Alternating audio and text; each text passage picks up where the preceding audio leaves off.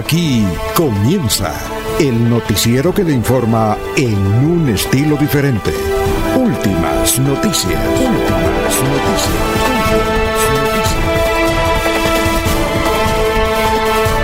La información analizada por los expertos, sin sesgos, explicada con detalles, sin tanta carreta.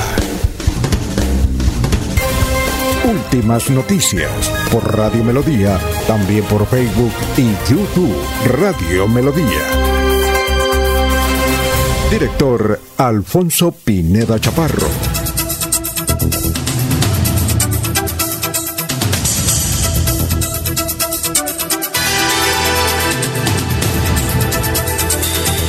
Gracias a Dios, hoy es eh, martes 13 Martes 13, ni te cases, ni te embarques, ni de tu casa te alejes. Bueno, 5 de la mañana, 6 eh, minutos nos abre el micrófono Arnulfo Botero Carreño para hablar por Radio Melodía. Estamos por todas las aplicaciones, estamos por Facebook, estamos por YouTube, en directo. Gracias, gracias, melodíaenlínea.com. Hoy es martes 13, faltan 18 días para que se termine el 2022. Hoy es el día de Santa Lucía, la patrona de los ciegos y las modistas.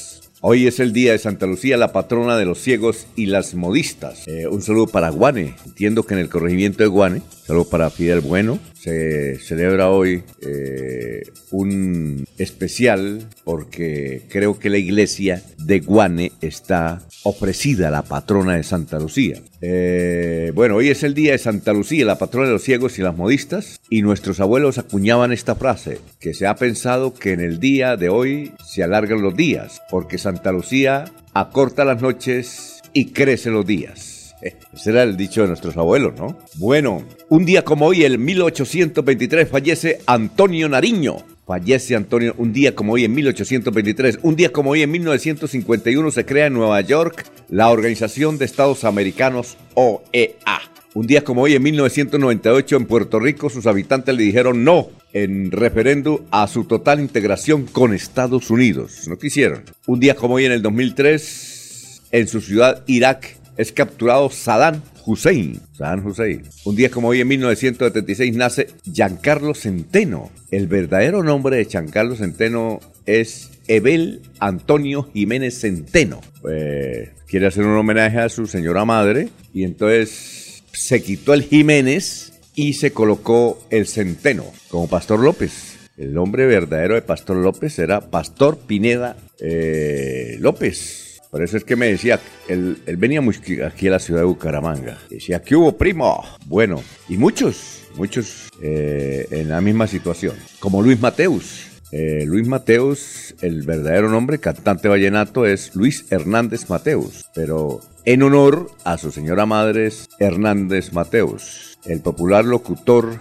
que ya murió, que era narrador, Armando Moncada Campuzano. Él era Armando Campuzano, pero se colocó primero Moncada en honor a su señora madre. Bueno, ¿cómo está el dólar? Está el dólar a 4.833. 4.833. Sube y baja, sube y baja el dólar. Dicho esto, vamos a saludar a nuestros compañeros que ya están en la base virtual de Radio Melodía. Son las 5 de la mañana, 8 minutos.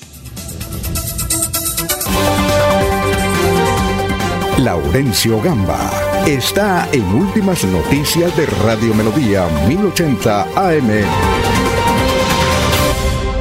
Bueno, gran Laurencio, ¿cómo se encuentra? Tenga usted muy, pero muy buenos días. ¿Qué ha habido? Alfonso, pues bien, en la madrugada un poquito de agua, pero ahorita está siendo buen día, como dicen, de un martes 13, porque ahí dicen ni se case ni se embarque, pero todo sigue bueno y bien para hoy, Alfonso. El saludo para el doctor Julio Enrique Avellaneda, para Jorge Caicedo, pero muy especialmente para Arnulfo Otero Carreño, que está en la parte digital, en el teletrabajo, y que hace posible que este audio llegue a todos ustedes, amables oyentes, en los diversos sistemas de Radio Melodía.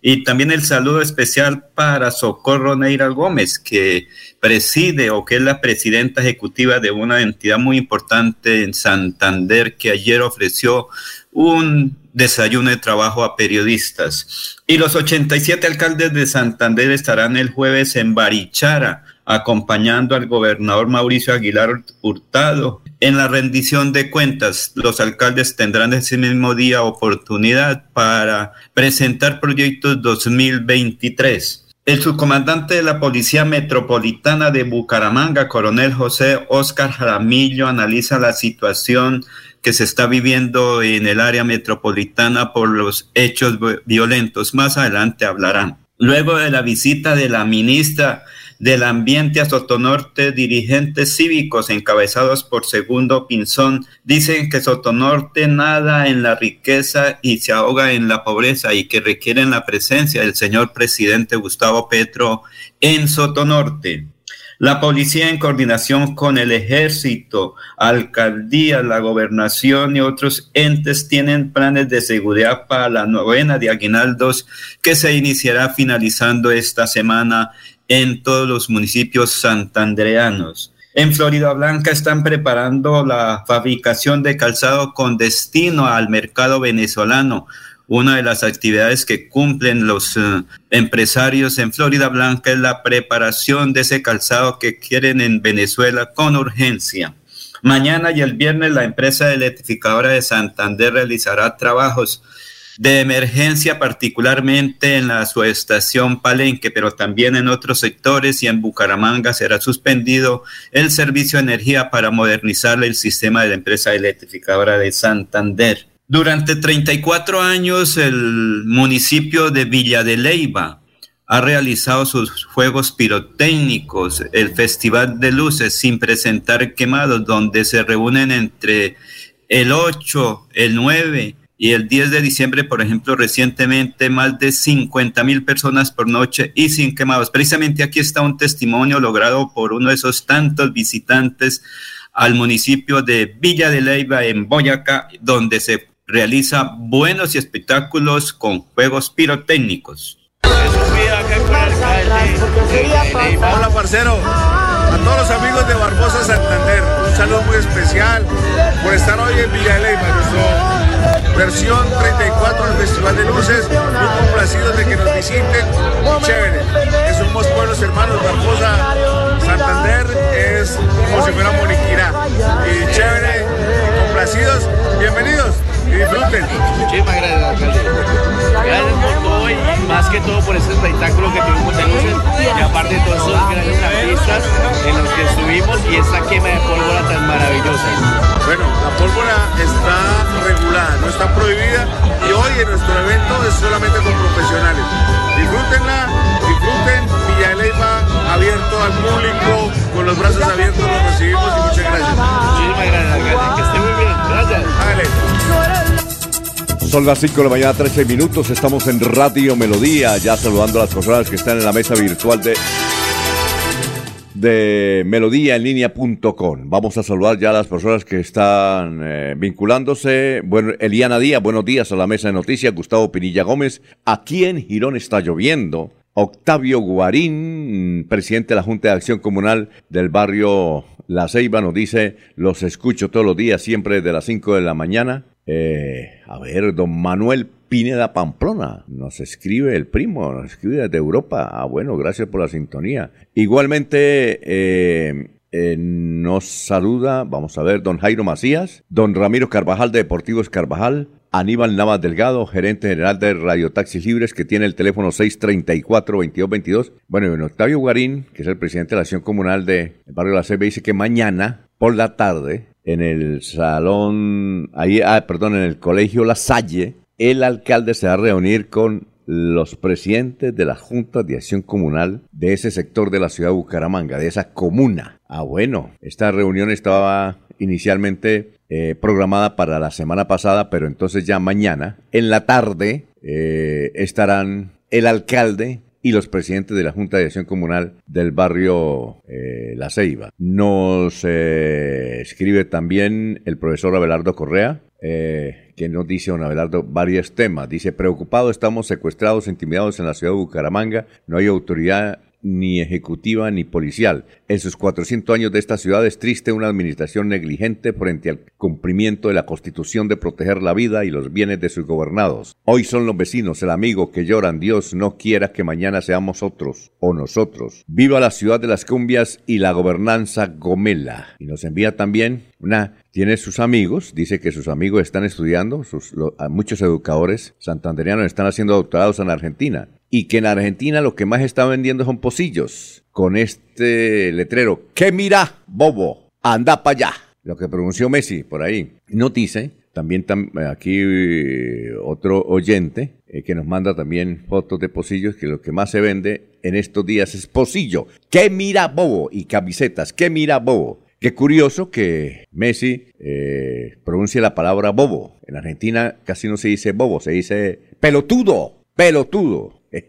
ah, bueno. Eh, igualmente nos saluda Pedrito Ortiz. Convoca muchas ruedas de prensa, Pedrito Ortiz. Igualmente, don Juan Martínez, del barrio La Joya. Benjamín Gutiérrez, Juan José Rincón Osma, Lino Mosquera. Jairo Alfonso Mantilla, líder social de Florida Blanca, Sofía Flores. Todavía siguen celebrando el cumpleaños a... Le siguen celebrando el cumpleaños al doctor eh, Jairo Alfonso Mantilla, gran empresario santanderiano. Un saludo para el hombre del sombrero, el dirigente cívico Walter Vázquez, funcionario de la Supersalud. A Miriam de Aferes, Pedrito Galvis, Paulito Monsalve. Bueno, de la ciudad de Barranca Bermeja, JJ Piñeres. Dice, todos los días los escuche, muy poco Pido que me saluden, pero sí los escucho. Dice JJ Piñeres en Barranca Bermeja. Gracias por la sintonía, muchacho. Son las 5 de la mañana, 17 minutos. Bueno, vamos con la eh, funeraria. Vamos con las funerarias. Ayer se nos olvidó. No hubo tiempo, sí, realmente, pero no hubo tiempo, pero hoy sí. En San Pedro, el señor, está el señor Eliezer Angarita Gamboa el señor Luis Francisco Velasco Monroy, el señor Elkin Yesid Acero Hernández, la señora Pureza Ortiz Dueñas. Pasamos a Los Olivos, Rodolfo Martínez Jaimes, Maritza Ferreira Pimiento, Oliva Mantilla de Benavides. Eh, igualmente Hilda Sofía Rueda Quintero. Bueno, hoy tenemos a las 6 de la mañana, sí, don Laurencio, creo que tenemos al, al doctor eh, Hermes, ¿no? De San Gil. Hoy a las 6 de la mañana. Hermes Ortiz Rodríguez, sí, alcalde de San Gil. A las 6 quien estuvo ayer con el ministro del Transporte en su tierra natal, Barichara, en la reunión importante. En la tertulia, en la tertulia coprológica a todos los periodistas de Bogotá les, causó sensación la charla coprológica. Pero bueno, ahí salieron varias noticias, las que nos dieron ayer Oscar Yair Hernández y también Jorge Caicedo, que estaban allá en el sentido de que el aeropuerto va a empezar a trabajar precisamente ahora en diciembre, el aeropuerto Los Pozos, eh, Los Pozos de San Gil. Por eso vamos, de esas y otras cosas, vamos a hablar con el doctor Hermes Ortiz, dinámico alcalde y gracias por la sintonía del municipio de San Gil. Igualmente un saludo para William Niño, que nos escucha a esta hora en Suratá. Gracias por la sintonía. Bueno, vamos con el doctor Luis José Arevalo. Son las 5 de la mañana, 19 minutos, y más adelante vamos a saludar a todos los oyentes que poco a poco se están vinculando a la transmisión de, Radio Melodía. Son las 5 de 19. Doctor, lo escuchamos. Muy buenos días. Muy buenos días, estimados oyentes y periodistas del noticiero Últimas Noticias de Radio Melodía. Feliz martes para todos. El pensamiento de hoy es del novelista y poeta austriaco Rainer Maria Rilke, quien dijo, deja que la vida vaya sucediendo y traiga lo que tenga que traer. Créame, la vida siempre, siempre tiene la razón, porque la vida es hoy, mañana sigue. Alfonso Pineda Chaparro está presentando Últimas Noticias. Este es el resumen de Radio Melodía 1080m Melodía en línea.com. Para hoy, martes 13 de diciembre. Durante varias horas ardió una pequeña fábrica de calzado en el centro de la ciudad. Seis personas resultaron quemadas. La fábrica está en la calle 31 con carrera 22, barrio Antonia Santos. Casi todos los días los 40 empleados de la Contraloría de Bucaramanga hacen protestas reclamando el pago de salarios. Afirman que hace tres meses no les pagan y que la prima está en veremos. No les pagan porque la alcaldía no ha girado la plata correspondiente a las finanzas de la Contraloría. Enfrentamiento verbal entre el ministro del Transporte Guillermo Reyes y el gobernador de Santander Mauricio Aguilar. El ministro criticó en Barichara al gobernador porque en Gambita se está cayendo una escuela y porque Barichara carece de ambulancias. Por su parte, el señor gobernador le escribió al ministro, respetado ministro Reyes, Hemos adelantado toda la gestión para la construcción de la institución educativa San Miguel Sede del Taladro en Gámbita el 27 de octubre enviamos los respectivos requerimientos, pero no tuvimos la respuesta, lo cual imposibilita su avance. Barichara cuenta además con dos ambulancias y desde la Secretaría de Salud de Santander ejecutamos el proyecto de dotación de ambulancias que beneficiará eh, a 38 municipios con entregas que haremos en el 2023, incluyendo a Barichara resolución número 1226 del 2021. Desde este lunes en la tarde los pensionados se tomaron la policlínica de Ecopetrol en Barranca Bermeja. Hoy asume el nuevo gerente del acueducto de Bucaramanga, el caldense Alejandro Estrada Carmona. Una cámara de seguridad ubicada en la carrera 38, calle 35 del barrio Álvarez, en Bucaramanga, registró el momento en que los dos delincuentes en moto interceptan para robarle sus pertenencias al distinguido arquitecto bumangués José Mauricio Pradilla Namas, mientras salía a pie de un negocio de comida con un amigo el viernes en la noche, tal como lo mencionamos en la emisión de ayer. Tras oponerse al atraco, uno de los delincuentes le disparó en el abdomen. La víctima fue trasladada al Hospital Universitario de Santander, donde permaneció en la UCI y en las últimas horas falleció. El profesional de 58 años será recordado por el diseño de varios edificios en el sector de cabecera del llano. Era miembro de una estigada familia de arquitectos, abogados, eh, médicos egresados de la Santo Tomás en Bucaramanga. Tenía 58 años de edad y era calzado, era casado. Bueno, vamos a mirar qué dicen nuestros vecinos. Vanguardia Liberal. Él trae este titular. El costo de un trabajador para las empresas sería de 2 millones de pesos al mes con el nuevo salario mínimo. El mínimo subiría entre el 15 y el 20% el año entrante, lo que también elevaría los gastos en salud, pensión, vacaciones y las multas. Hoy Vanguardia Liberal exalta a los deportistas del año. Detrás de la presencia de cualquiera, dice Vanguardia, de nuestros deportistas, en un podio hay una historia de vida, de sacrificio, de disciplina, de perseverancia, de aprendizaje, de dolor y finalmente de gloria, que es solo parte de todo este fantástico mundo del deporte que cautiva al ser humano. El periódico El Tiempo trae la, la siguiente información. Extranjeros dejaron 5.263 millones de dólares en Colombia entre enero y septiembre. El país logró ingresos récord con turismo en ese periodo, enero a septiembre eh, del presente año. El espectador en primera página. Se hundió la reforma tributaria. El diario La Opinión de Cúcuta dice que la Cátedra del Agua se ha convertido en un programa de educación ambiental de articulación ante la alcaldía de San José de Cúcuta bajo la versión y liderazgo del alcalde Jairo Tomás Yáñez y la empresa de acueductos de allá, de Cúcuta. Esta idea de la Cátedra del Agua nació aquí por insinuación del alcalde de Bucaramanga, eh, el doctor Juan Carlos Cárdenas. La pregunta del día en Melodía. En la Cámara de Representantes se hundió la propuesta de limitar la reelección de congresistas a tres periodos. ¿Está de acuerdo con esa decisión? ¿Sí o no? Hasta aquí el resumen de las noticias en melodíaenlínea.com 1080m. Jorge Caicedo está en Últimas Noticias de Radio Melodía 1080 AM. Bueno, gran Jorge, ¿cómo se encuentra? Tenga usted muy, pero muy buenos días. Bienvenido. ¿Qué más? ¿Qué ha habido? Don Alfonso, muy buenos días. Como siempre, feliz de compartir con ustedes este espacio de últimas noticias y saludar a toda la audiencia de Radio Melodía. Este 13 de diciembre, que es el tricentésimo cuadragésimo séptimo día del año, el número 347, y que ya le, quede, le dejan 18 días a 2022 para terminar. Esto. Una cifra. ¿Está en Barichara, está, ¿Está en Barichara aún? No, señor. No, ya me encuentro acá en, en el área metropolitana. Ah, bueno. Mucha noticia se produjo ayer, ¿no? Sí, señor. A raíz de los diálogos coprológicos. Eso en Bogotá los periodistas me llamaban. Oye, ¿en serio? Le dije, sí. ¿Qué teléfono? Yo le dije, no, ya, le di el teléfono suyo. Eh, le dije cómo se llamaba el doctor que ayer entrevistamos. Sergio Morantes. Sergio Morantes. Sergio Morantes. Uy, yo le la embarré, dije Sergio Morata. Por razón no lo, no lo encontraron.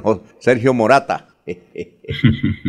Oiga, eh, eh, eh, ese, aquí tenemos el video, lo vamos a pasar más adelante, donde el señor, usted estaba ahí cuando el señor ministro de Transporte regañó al gobernador y al alcalde de Barichara. ¿Sí? ¿Sí estaba ahí? Ya estaban sobre, sobre las conclusiones del desayuno, cada quien ya estaba como, como exponiendo sus ideas generales y fue allí cuando el ministro Guillermo Reyes pues expresó esa esa frase que fue noticia eh, en diferentes medios de comunicación.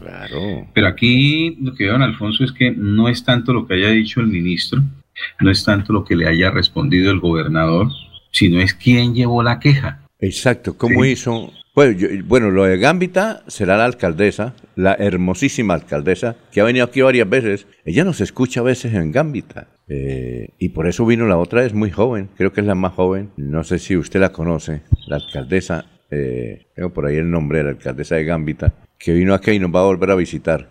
Eh, yo creo que ella llamó al ministro y le dijo, vea, aquí se va a caer eso, y tal vez le mandó un video o algo. Supongo, ¿no? Supongo. No, no, ella llegó allí. ¿Quién, la alcaldesa? llegó allí al, a la tertulia coprológica. ¿Sería ella? ¿Ella ella que le dijo? Yo creo que sí. Claro, y estuvo ahí presente. Mm. Y estuvo allí presente y, y, eso fue su participación en la tertulia, llevar esa queja de lo que estaba, de lo que está sucediendo allí en esta institución educativa de su municipio. Igualmente en el desayuno está el alcalde de Barichara, sí, señor Rodríguez, y fue quien expresó la queja con respecto a la necesidad de la ambulancia, cuando precisamente el ministro hablaba del incidente del día anterior en el cual se vio involucrada una motocicleta y su esquema de seguridad.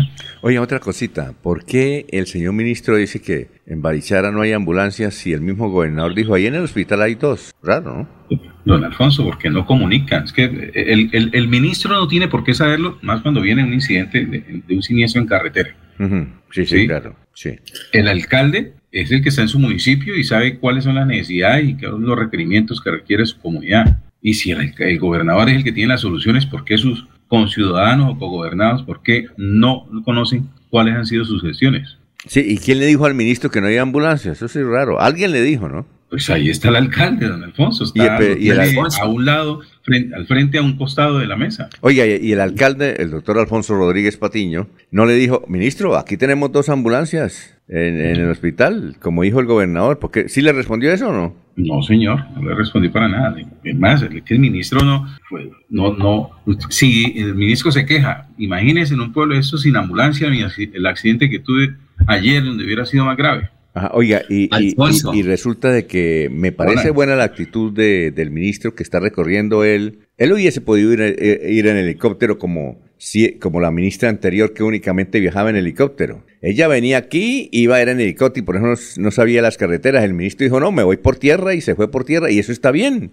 No, don Alfonso, se equivoca. La ministra anterior era una persona muy versada en lo que tiene que ver con infraestructura vial en el país. Claro, no en vano. No, pero ella más de 1.600 kilómetros pavimentados de nueva infraestructura en el ¿Usted tiene esa impresión? ¿Usted tiene esa impresión? Porque la otra vez yo le puse un Twitter y eso me metió, fue, me metió, fue, me metió fue una vaciada. Entonces dije, no, ¿cómo lo voy a entrevistar si me regañó? Me, me bajó el ánimo. Yo estuve presente en el Congreso de Colfecar del año 2021 en Cartagena, donde precisamente eh, entregaron el balance de lo que era el gobierno de Iván Duque en materia vial y fue muy buen balance. Eh, que colmó las expectativas de, los presentes, de los tal vez muy diferente, don Alfonso, muy diferente a, cómo salió, salió el ministro Guillermo Reyes y el viceministro eh, Enríquez Caicedo en el congreso que se dio eh, durante la segunda semana de noviembre de este año. Sí, señor. No, en materia vial ahí sí. No, Jorge, yo le dije. Hay, hay, herreros. Yo le dije, eh, Jorge, no, yo le decía a la ministra era por las carreteras de Santander.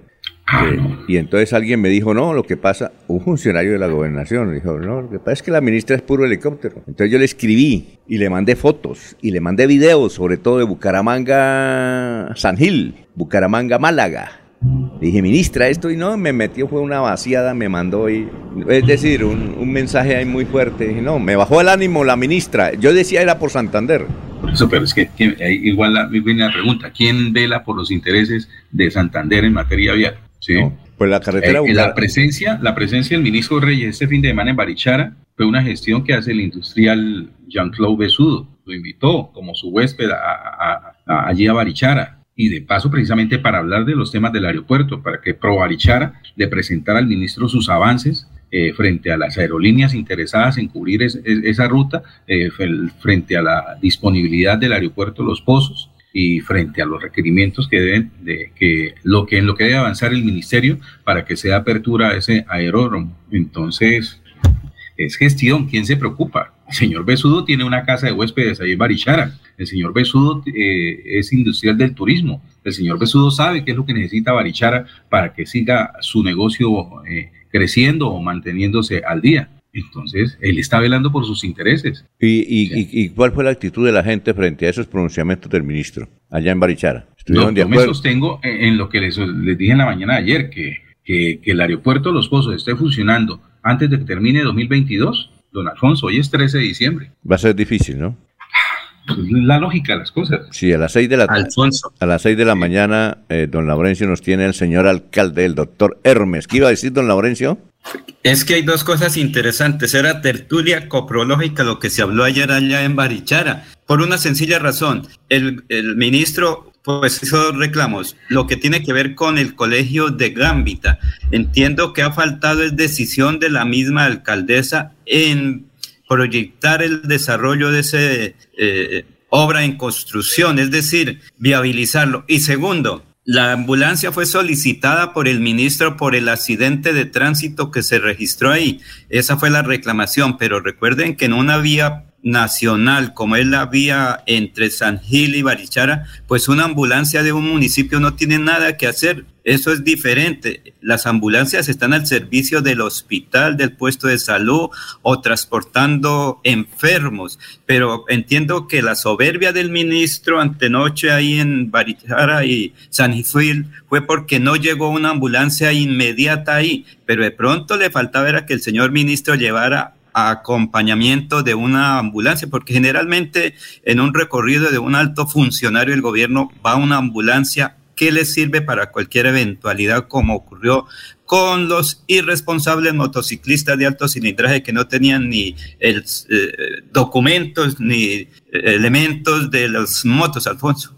Bien, la vía San Gil Barichara es una vía nacional. Eh, claro, le corresponde entonces al ministro estar eh, por su unidad, está preocupado por llevar una ambulancia? ¿No sería algo no, no, no, no, Es que cuando él va recorrido por tierra es uno de los elementos de seguridad. No, ¿sí? no a mí me parece que están exagerando en esa medida. Eso bien lo hacen con, con, unidades como el mismo presidente, el fiscal general de la nación, el procurador general de la nación. Pero entonces usted imagínese un ministro que trabajan toda la semana, que los fines de semana precisamente lo aprovechan para visitar las provincias con un ministerio, con, con, el gabinete ministerial disponiendo una ambulancia cada uno. Sí, oiga, ¿Por qué fue la reclamación del ministro? ¿No fue por presencia de una ambulancia? Me parece que él eh, tiene que, el, el, la, defensa del, del, señor gobernador o el mismo gobernador la respuesta que tiene que darle al ministro, preguntarle primero a los alcaldes por qué hicieron eso. El gobernador de Santander tiene esta semana su rendición de cuentas precisamente ahí en Barichara. Ajá. Sí, pasado mañana. Pasado mañana. Ah, bueno. Pasado mañana. vamos a estar pendientes de ese informe a ver qué dice sobre, sobre ese asunto. Oiga, Jorge, usted antes de ir a unos mensajes, usted tenía una noticia también que nos iba a dar que le interrumpimos. Eh, ¿Cuál es? ¿Cuál sería? no, la que cuando estaba saludando dijo, le Ah, no, la cifra, la cifra, en Alfonso. ¿Cuál es la cifra? Sí, ¿cuál es la cifra? La cifra, pues, a, hoy en Caramanga y el área metropolitana se han incautado 84 kilos de pirotecnia dentro de los diferentes operativos que avanza la Policía Metropolitana de la ciudad en las calles eh, donde se ha es comercializado, especialmente durante esta temporada de diciembre. Según el último reporte, durante los últimos 12 días, estos 12 días de diciembre, se han incautado 84 kilos de pólvora, sí, al igual que 430 botellas de licor adulterado, las que serán dadas a disposición de la autoridad competente. Otra cifra es que en el departamento eh, se han reportado mm, ya 11 personas que han resultado quemadas por manipular pólvora, básicamente. Ah, y volviendo al tema de Barichara, Alfonso, tienen que hablar es con los alcaldes. Recuerde que la alcaldesa de, de, Gambita es parte del consejo de miembro de del directivo del consejo departamental de planeación y con esto ella a, nombre de la gobernación eh, en representación de la gobernación ha estado eh, llamémoslo paseando, recorriendo el departamento de Santander en múltiples actividades que le amerita esta designación. Entonces, la comunicación con, con el, de ella, con el gobernador, me imagino que tiene que ser muy fluida. Exactamente. Vamos a una pausa. Aquí están los oyentes. Gustavo Pinilla Gómez dice un saludo muy especial para mi primo Alfonso Pinilla García en Barranquilla, quien todos los días escucha últimas noticias de Radio Melodía. Dice eh, también Gustavo Pinilla, el señor Besudo sabe que con esas carreteras santanderianas nadie va a Barichara. Pedro Gómez, en política el que más saliva tiene, más eh, gelatina come. Eh, Elda de Prailla, Maribel Cáceres, Gustavo Villamizar, buenos días a toda la mesa de trabajo. Un saludo desde el Playón. Son las 5.38. En Melodía valoramos su participación.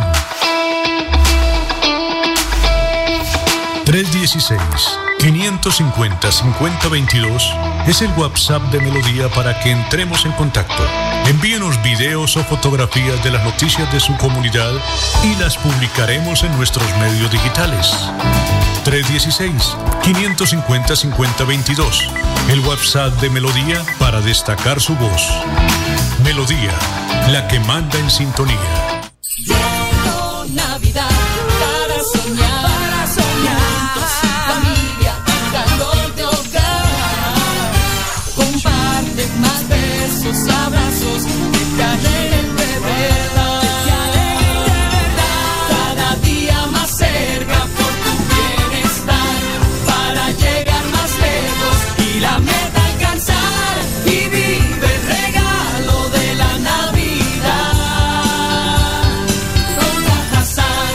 Vigilado. Como Ultrasan. En Comultrasan Materiales, la Navidad comienza en casa. Llénate de felicidad navideña con los productos para remodelar tus espacios favoritos. Con financiación directa hasta 36 meses. Comultrasan Materiales. Nuestra pasión es mejorar tu vida. Alzas la copa y gritas salud. ¡Qué ironía! Lo que estás es acabando con tu vida. Detente, aún hay tiempo para tomar otro rumbo. No consumas tus sueños, elige cumplirlos. Pide ayuda 317-440-2158, 607-788-88, extensiones 1123 y 1114. No juzgues, ayuda. Una campaña de la Gobernación de Santander y la Secretaría de Salud Departamental. Invitamos a todos los contribuyentes de Florida Blanca a estar al día con el impuesto predial, de alumbrado público y de industria y comercio. Recuerde que si no realiza el pago, se iniciarán procesos coactivos, secuestro, embargos o remate de bienes. Evite sanciones. Estar al día con los pagos es un deber de los ciudadanos. Para mayor información, acercarse al primer piso de la alcaldía o ingresando a la página web www.floridablanca.gov.co. Florida Blanca, gobierno de logros. Miguel Moreno, alcalde. Estudia en Uniciencia desde 1.250.000 pesos. Horarios flexibles, calidad docente y educación al mejor precio. Uniciencia te acerca a tus metas. Matricúlate en el 317-667-0986 www.uniciencia.edu.co Matricúlate en el 317-667-0986 o si no, en la página uniciencia.edu.co. Se va la noche y llega últimas noticias. Empezar el día bien informado y con entusiasmo.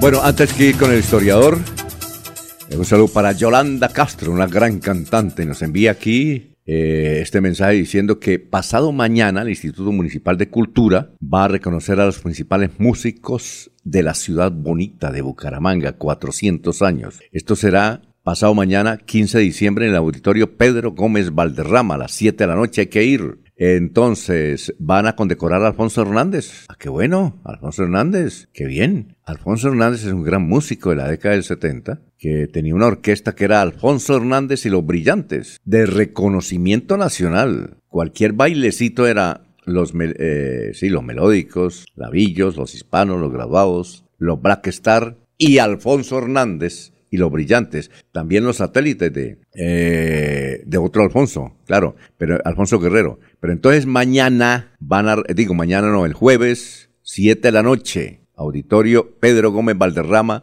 Eh, el alcalde en sus 400 años va a reconocer la labor a Alfonso Hernández. Un saludo para Alfonso Hernández. Para Luis Omar Morales. Para Manuel Joaquín Galvis Ardila. Yo no sabía que llamaba Joaquín. Manolo Galvis. Sermán también que en la década del 70 tuvo muchas orquestas. Todavía tiene una. Todavía da brega. Aquí en Bogotá. Salud para Manolito Galvis. Para Yolanda Castro Pérez que trabajó en la Contraloría del de, Departamento de Santander, una gran cantante. Su hermano es un gran cantante también en Bogotá. Entonces, eh, un saludo para Yolanda Castro, que la van a condecorar pasado mañana. Auditorio Pedro Gómez Valderrama, 7 de la noche. Igualmente van a condecorar al famoso gatico Fernando Sanabria Antolines, el gatico Fernando Fercho. Y también a Pedro Martín Silva Quintero. A Pedrito Silva. Se llama Pedrito Pedro Martín, el de los zafiros, no sabía, vea usted. Se llama Pedro Martín también, cosas interesantes. Bueno, vamos con el historiador, son las 5 de la mañana, 43 minutos. Eh, doctor Carlos Augusto González,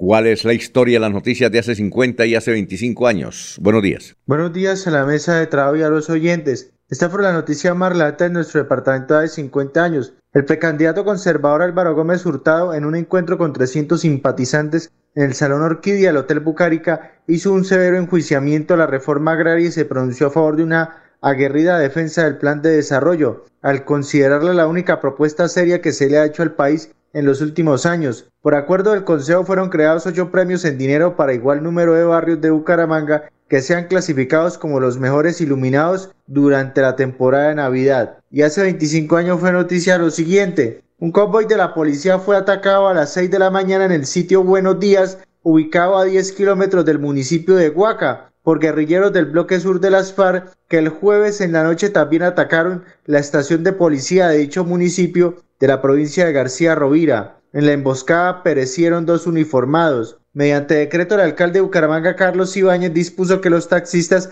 deberán portar carne para poder trabajar y también les prohibió negarse a prestar el servicio y vestir con pantalones cortos y camisas sin mangas. Por el saludo a todos. Siga usted, don Alfonso. Muchas gracias, Carlitos. Bueno, eh, recordamos, eh, un oyente nos hizo caer en la cuenta hace como 8 o 15 días, que un oyente ya setentón, que en la década del, eh, del 70, básicamente, y en la década del 60, nos decía el caballero, caballero por cierto, es que se me olvidó el nombre, que nos escucha un municipio de Venezuela, de Venezuela, dice que cuando tiene internet nos escucha, y generalmente casi siempre tiene internet a esta hora, y él nos decía que hace 50 años aquí en Bucaramanga, quienes iluminaban los, los barrios eran los ciudadanos, las juntas de acción comunal, hacían vaquitas, eh, hacían bailes, fiestas, eh, recogían plática los mismos comunales y ellos se encargaban de iluminar el barrio y por eso la alcaldía y la hidroeléctrica del río Lebrija, que se llamaba así, los premiaba. Entonces, eh, en algunas oportunidades premiaron al barrio La Victoria, al barrio La Joya, al barrio Campo Hermoso, al barrio San Alonso, al barrio San Francisco, al barrio Mutualidad, que tenían eh, muy buena iluminación, pero eran las juntas de acción comunal. Historia de esas noticias. Bueno, Laurencio, ¿qué recuerda usted de esa historia de las noticias?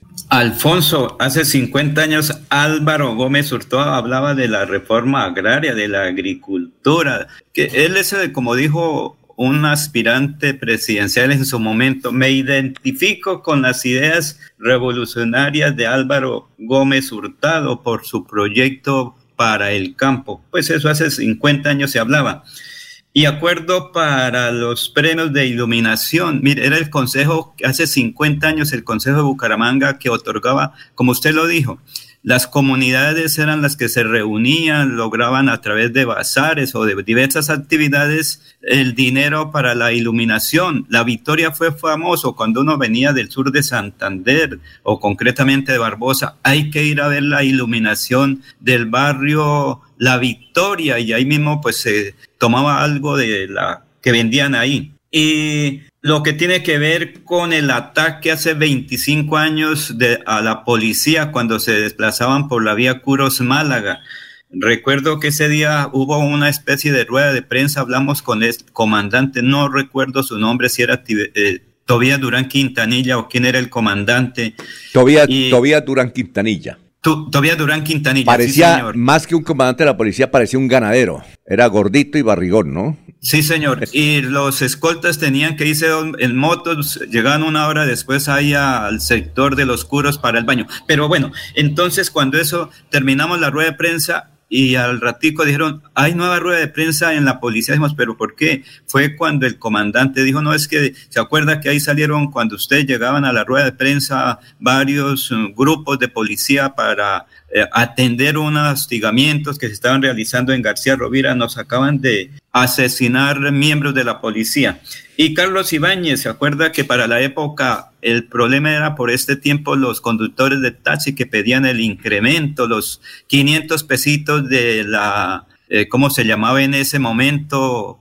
Eh, para la Navidad, que era el regalo de Navidad de los usuarios de los conductores de taxi, pero que Carlos Ibáñez dijo hay que estar uniformados, hay que estar bien arreglados y no salir con, con, pantalones corticos a prestar el servicio hace 25 años, Alfonso. Perfecto, son las 5 de la mañana, 49 minutos, vamos a una pausa y regresamos. Estamos en Radio Melodía. Estudie en Uniciencia es de 1.250.000 pesos. Horario flexibles, calidad docente y educación al mejor precio. Uniciencia te acerca a tus metas. Matricúlate en el 317-667-0986 www.uniciencia.edu.co. Matricúlate en el 317-667-0986 o si no, en la página uniciencia.edu.co. Para las fiestas de fin de año, la Embajada Zapatoca le ofrece licores nacionales e importados en las mejores marcas y vinos de alta calidad. Además, tortas, ponqués y mil delicias más. Disfruten grande en compañía de su familia y amigos con el servicio a domicilio las 24 horas de la Embajada Zapatoca. Comuníquese a la línea celular 320-2977-756 o al 315-6654-131 y le llevamos su pedido al instante. Embajada Zapatoca. Estamos ubicados en la carrera 27 número 1406 y en la carrera 27 3380 en Bucaramanga. qué buena noche, buena. felicidad. A entre amigos. Con felicidad. Los cambios en el clima nos alertan que los seres humanos tenemos que cambiar. Por fortuna, la misma naturaleza tiene las claves para darnos una mano y resolver estos desafíos planetarios. Observar, y crear con y a favor de los ecosistemas es la esencia de las soluciones inspiradas, derivadas y basadas en la naturaleza. Corporación Autónoma Regional de Santander CAS y es nuestro amor. En Bucaramanga, la gente tiene más platica en sus bolsillos y entre todos movemos más la economía. Gracias al esfuerzo y el trabajo conjunto entre el sector público y privado, seguimos generando más oportunidades para todos. Así, con un manejo transparente de los impuestos basado en la confianza de los bumangueses, nos consolidamos como la ciudad con menor tasa de desempleo y mayor reducción de la pobreza en Colombia. Alcaldía de Bucaramanga. Gobernar es hacer. Se va la noche y llega últimas noticias. Todos los días, desde las 5 de la mañana, empezar el día bien informado y con entusiasmo.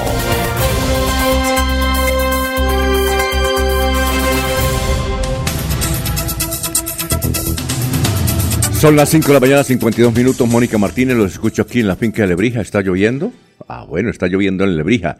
Oye, Jorge, eh, usted conoce a Hernando Vázquez, ¿no? Hernando Vázquez, ¿cierto? Sí, señor, Alfonso, y preocupado en este momento por la salud del, grandioso Nando Vázquez, quien se encuentra eh, hospitalizado, su estado de salud es delicado luego de un accidente eh, que sufrió tras ser arrollado por una motocicleta, don Alfonso, y eh, de verdad que es preocupante la condición de salud en ese momento de Nando Vázquez, sus amigos, quienes lo conocen, pues elevan oraciones para que haya una pronta recuperación ante esta situación que está padeciendo. Parecía que Nando salía el lunes por la noche de algún lugar eh, y una moto la atropelló. Y entiendo que está en la UCI en Barranca, ¿verdad? Sí, está en Barranca Bermeja. Desde hace ya algún tiempo Nando se ha establecido nuevamente allí en, en el distrito petrolero está realizando sus actividades. Eh, eh, ocasionalmente eh, viaja a Bucaramanga para para adelantar algunas tareas, bien sea relacionadas con su negocio, sigue vinculado al, negocio de los restaurantes y, de allí Barranca Bermeja trae algunos productos para comercializar acá en Bucaramanga, sí, alimentos típicos de la ribera, tamales, quesos, las galletas de, los quequis, sí, productos de ribereños que aquí pues tienen muy buena aceptación dentro de la, ciudadanía. Ese hacían ando cuando, eh, cuando se acerca a Bucaramanga a, viajar, pues aprovecha para traer estos productos. Bueno, eh, yo, conocí, yo, conocí a Nando hace muchos años y lo conocí aquí cuando él trabajaba en Gazán, cuando eso, el gas natural no era muy abundante aquí en la ciudad, entonces salía Gazán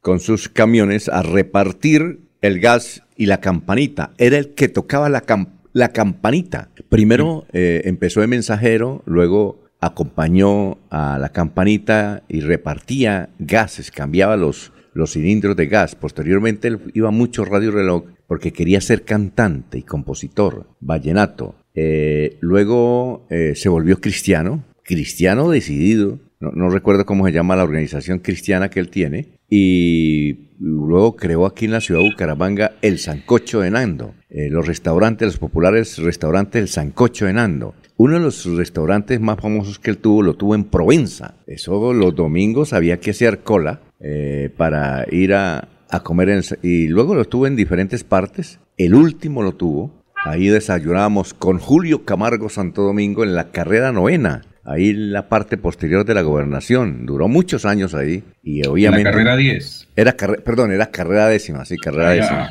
Al lado de la casa conservadora. Sí, sí, sí, casa conservadora. Pero él iba muy bien, pero él me decía, no, a mí me va bien es en, la, en la parte espiritual. Él siempre que hablaba, venga, mire, en la Biblia dice esto, eh, ¿sabe qué quiere decir esto? Y me explicaba. Iba a TBC y venía aquí a Radio Melodía el popular Nando, tiene varios temas compuestos por él, se los han compuesto, eh, no sé, y son famosos a nivel nacional por parte de algunos eh, cantantes vallenatos, y él mismo, creo que en YouTube mm, me enviaba las canciones que había compuesto, él era un líder, ¿no? Era un líder. Sí, sí, sin duda. Es un líder, porque sabemos que se va a recuperar, pero, y, y quería tener una sección aquí en el noticiero que se llamara algo de la fe de la fe, venía mucho, venía mucho Radio Melodía, eh, el gran Nando Vázquez. Eh, oiga, aquí en Bucaramanga se acabaron esos, esos famosos restaurantes, creo que es que hay uno, pero no sé dónde, Sancocho de Nando, pero... Creo que estaba funcionando la última oportunidad que, que asistí, estaba acá detrás de la alcaldía, sobre la calle 34. Ah, por la, estaba por la calle 34, Sancocho de Nando, sí. Sí, señor, justamente detrás de la alcaldía y hay un, como un centro comercial, como un, establecimiento ahí, un edificio que tiene un área comercial muy grande, muy importante y allí estaba funcionando el Sancocho de Nando. Sabemos que va a salir de eso, eh, Jorge, ¿y él, él tiene ahora esos restaurantes en Barranca? Sí, entiendo que en Barranca Bermeja nuevamente eh, abrió eh, su restaurante el Sancocho de Nando y allí pues venía adelantando a esa labor junto con su, con su labor religiosa. ¿no? Exactamente, el popular Nando, Sancocho. ¿Cómo? Por ahora, pues rezar, rezar en su momento y esperar un buen resultado, una pronta recuperación del amigo Hernando Vázquez Pimienta. Exactamente. ¿Él es de Barranca o no? no, no, tengo claro eso, Alfonso. Yo lo conocí en Barranca Bermeja hace muchos años. ¿Sabe quién lo trajo a, Bucaramanga? El don Julio César Galvis. Julio César Galvis fue el que lo trajo a Bucaramanga. Ya. Bueno, oye, a propósito, ayer hubo una. Nos encontramos varios periodistas en un desayuno y Narda Cristina Roa, que tiene un programa muy famoso que se llama Uno y Medio Ambiente, le hizo un reportaje o unas preguntas a todos los periodistas. ¿Qué le regalaría? Buena pregunta, ¿no? ¿Qué le regalaría a Bucaramanga esos 400 años? Se la voy a trasladar a usted y se la voy a trasladar también a don Laurencio. Yo le, digo, le doy la respuesta porque yo di una respuesta ahí. A ver, don, don Jorge, ¿usted qué le regalaría a Bucaramanga esos 400 años? Don Alfonso, el informe de en qué se invirtieron los 10 billones de pesos que destinó el gobierno para la celebración de los 400 años. Ah, muy bien. El presupuesto así detallado. ¿En qué se han gastado? Ah, bueno. Don Laurencio, ¿qué le regalaría a Bucaramanga en sus 400 años? Alfonso, inversiones para Sotonorte, porque como dice don Segundo Pinzón Albarracín, Sotonorte nada en la riqueza y se ahoga en la pobreza. De allá baja el agua que tomamos aquí en Bucaramanga con tanta delicadeza. Decimos que el mejor acueducto de América Latina es el de Bucaramanga, pero gracias a qué? Ese, falta ese reconocimiento a la gente de Sotonorte lleno de riqueza, muchísimos minerales en Sotonorte, el oro, por ejemplo, riqueza, riqueza turística, pero falta el arreglo de la vía saliendo de Bucaramanga hacia Sotonorte. Más adelante escucharemos precisamente a esta persona que reclama la presencia del presidente en Sotonorte. Es decir, Laurencio, Laurencio, usted no le regalaría a Bucaramanga, sino que le regalaría, le regalaría a Sotonorte. Pero la pregunta es, ¿qué le regalaría usted a Bucaramanga? Por eso, obras para la comunidad, porque es que es lo que requiere la comunidad. Pero obras para la, pero la comunidad de Bucaramanga, no es Sotonorte, ¿no? No, no, es que por dónde se sale de Bucaramanga hacia Sotonorte. ¿Cuál es el problema para que afecta el, sector norte, incluso hasta el sector de donde están los tanques de Bucaramanga, la represa? O sea que la respuesta sería... Exacto, la respuesta sería, yo le regalaría a Bucaramanga en sus 400 años una buena vía a Sotonorte. Ah, bueno, ahí está la respuesta. Y el sector del norte de Bucaramanga, porque eso, por ahí se sale para Sotonorte. Yo dije, yo dije, eh, esto, yo dije, yo le regalaría movilidad a Bucaramanga. Movilidad. Es que es difícil en Bucaramanga uno transportarse. Ayer, por ejemplo, estaba aquí en Radio Melodía, eh, tomé un taxi faltando 10 para las 11 de la mañana y llegué a la clínica donde mi madre está en la UCI Salud para mi madre, ojalá se recupere. Mi madre está en la UCI y, y llegué a las, a las 12. Entonces la niña ya de, de la portería de, de la clínica Bucaramanga me dijo, vea, usted tenía que llegar aquí a las once y media y son las doce y no puede entrar. Y no, y, no me dejó entrar, no me dejó entrar. Ave María, no me dejó entrar. Bueno, ya está el alcalde y no me dejó entrar. Entonces yo le regalaría movilidad. Ahí está el doctor Hermes. Vamos a saludar al doctor Hermes, alcalde, muy puntualito. Muy puntualito el doctor Hermes Rodríguez Ortiz, alcalde de San Gil. Vamos a hacerle una pregunta, doctor Hermes eh, Ortiz Rodríguez sencilla y luego lo vamos a comerciales. Estamos preguntando aquí a la gente qué le regalaría a Bucaramanga en esta Navidad. ¿Usted qué le regalaría a San Gil?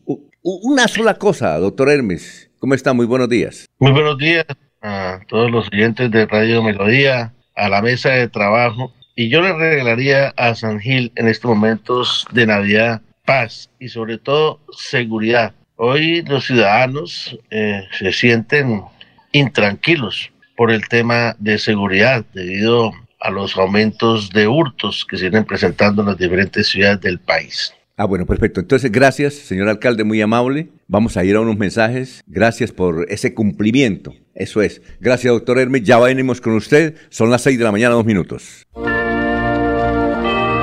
Que el regocijo de esta Navidad aparte de los hombres los odios, los rencores los afanes belicosos y toda intención malvada y sombría.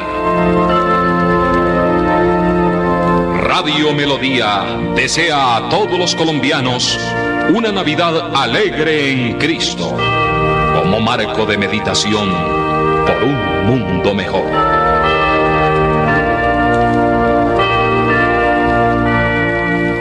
Invitamos a todos los contribuyentes de Florida Blanca a estar al día con el impuesto predial de alumbrado público y de industria y comercio. Recuerde que si no realiza el pago, se iniciarán procesos coactivos, secuestro, embargos o remate de bienes. Evite sanciones. Estar al día con los pagos es un deber de los ciudadanos. Para mayor información, acercarse al primer piso de la alcaldía o ingresando a la página web www.floridablanca.gov.co.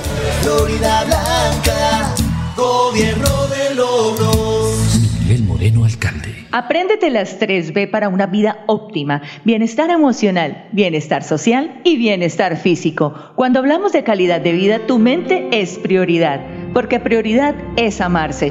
Pide ayuda. 317-4402-158, 607-788-88, extensiones 1123 y 1114 una campaña de la Gobernación de Santander y la Secretaría de Salud Departamental.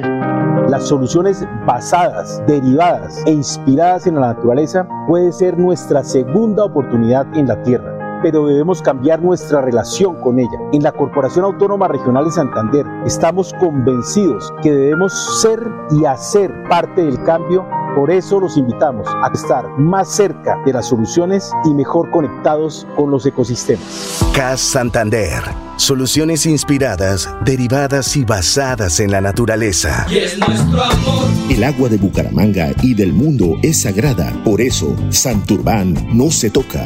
Estamos liderando en los diferentes sectores regionales y nacionales nuestra iniciativa ambiental por la defensa del páramo de Santurbán. De la mano con toda la ciudadanía, seguimos firmes y comprometidos con el medio ambiente por el futuro del agua, de la vida y de las nuevas generaciones. Lo estamos logrando.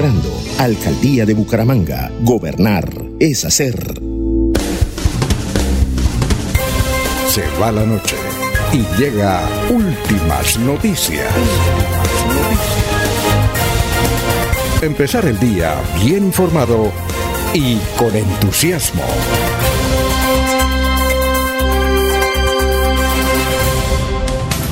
Bueno, son las 6 de la mañana, 5 minutos. Seguimos con el doctor Hermes eh, Ortiz Rodríguez. Él es el alcalde del municipio de San Gil. Eh, señor alcalde, ya vamos a hablar del aeropuerto, pero cuando... Hermes Ortiz Rodríguez, Ortiz Rodríguez. Sí, por, eh, Hermes Ortiz Rodríguez. ¿Yo qué dije? Hermes Ortiz Rodríguez, claro. Ahí está el nombre.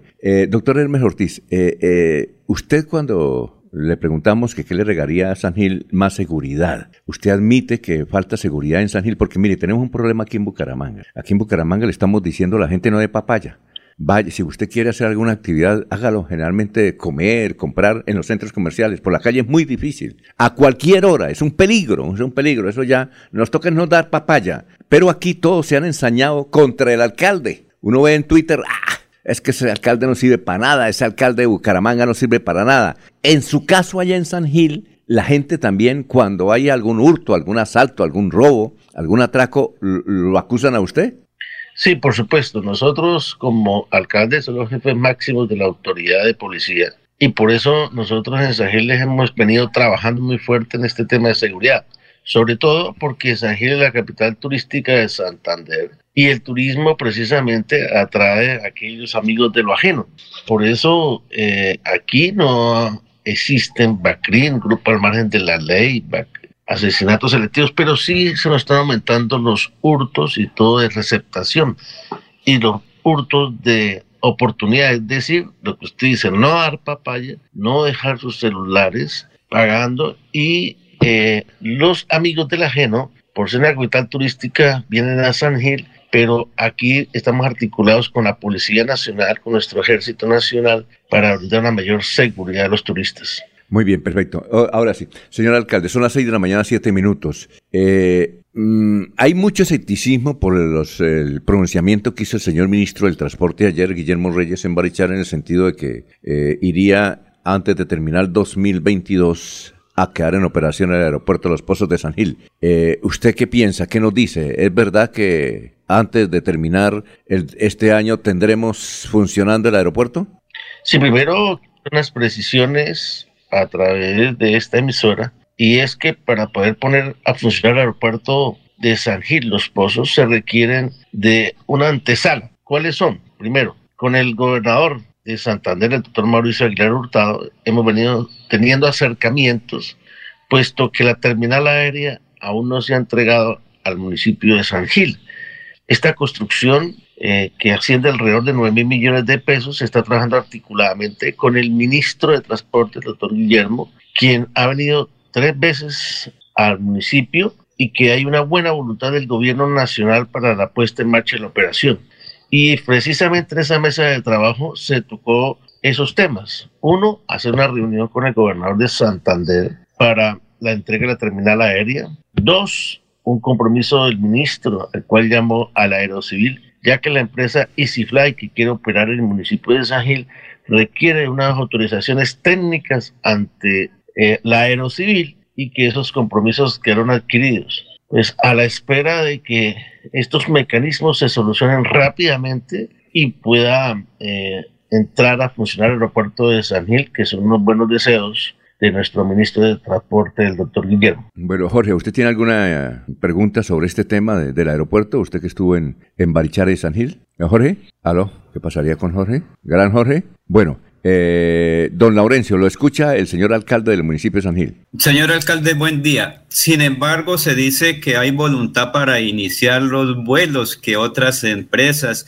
Pero en este momento, ¿cuál es la real situación? ¿Qué es lo que ocurre? Por ejemplo, Satena, que también está interesada en los vuelos regionales, ¿qué ha pasado? Por cuanto, claro, se requiere turismo, pero también hay eh, vuelos charters, vuelos ejecutivos o vuelos privados. ¿Hay una diferencia entre todo esto? Sí, por supuesto, Laurencio. Hay un tema y es que hay que decirle a la ciudadanía, el aeropuerto Los Pozos viene funcionando, porque allí están aterrizando vuelos charter, inclusive provenientes de los Estados Unidos. Hay un ciudadano norteamericano que aterriza con frecuencia en nuestro aeropuerto trayendo turistas a la ciudad de, Bar- de, Bar- de Barichara. Entonces, hoy está en operación, pero para entrar a vuelos comerciales, que es lo que se busca, pues se necesita un poquito mayor infraestructura. Por eso es que nosotros estamos trabajando y hemos sido precisos en trabajar articuladamente con nuestro gobernador, el doctor Mauricio Aguilar Hurtado, con el ministro para que nos ayude ante la aerocivil,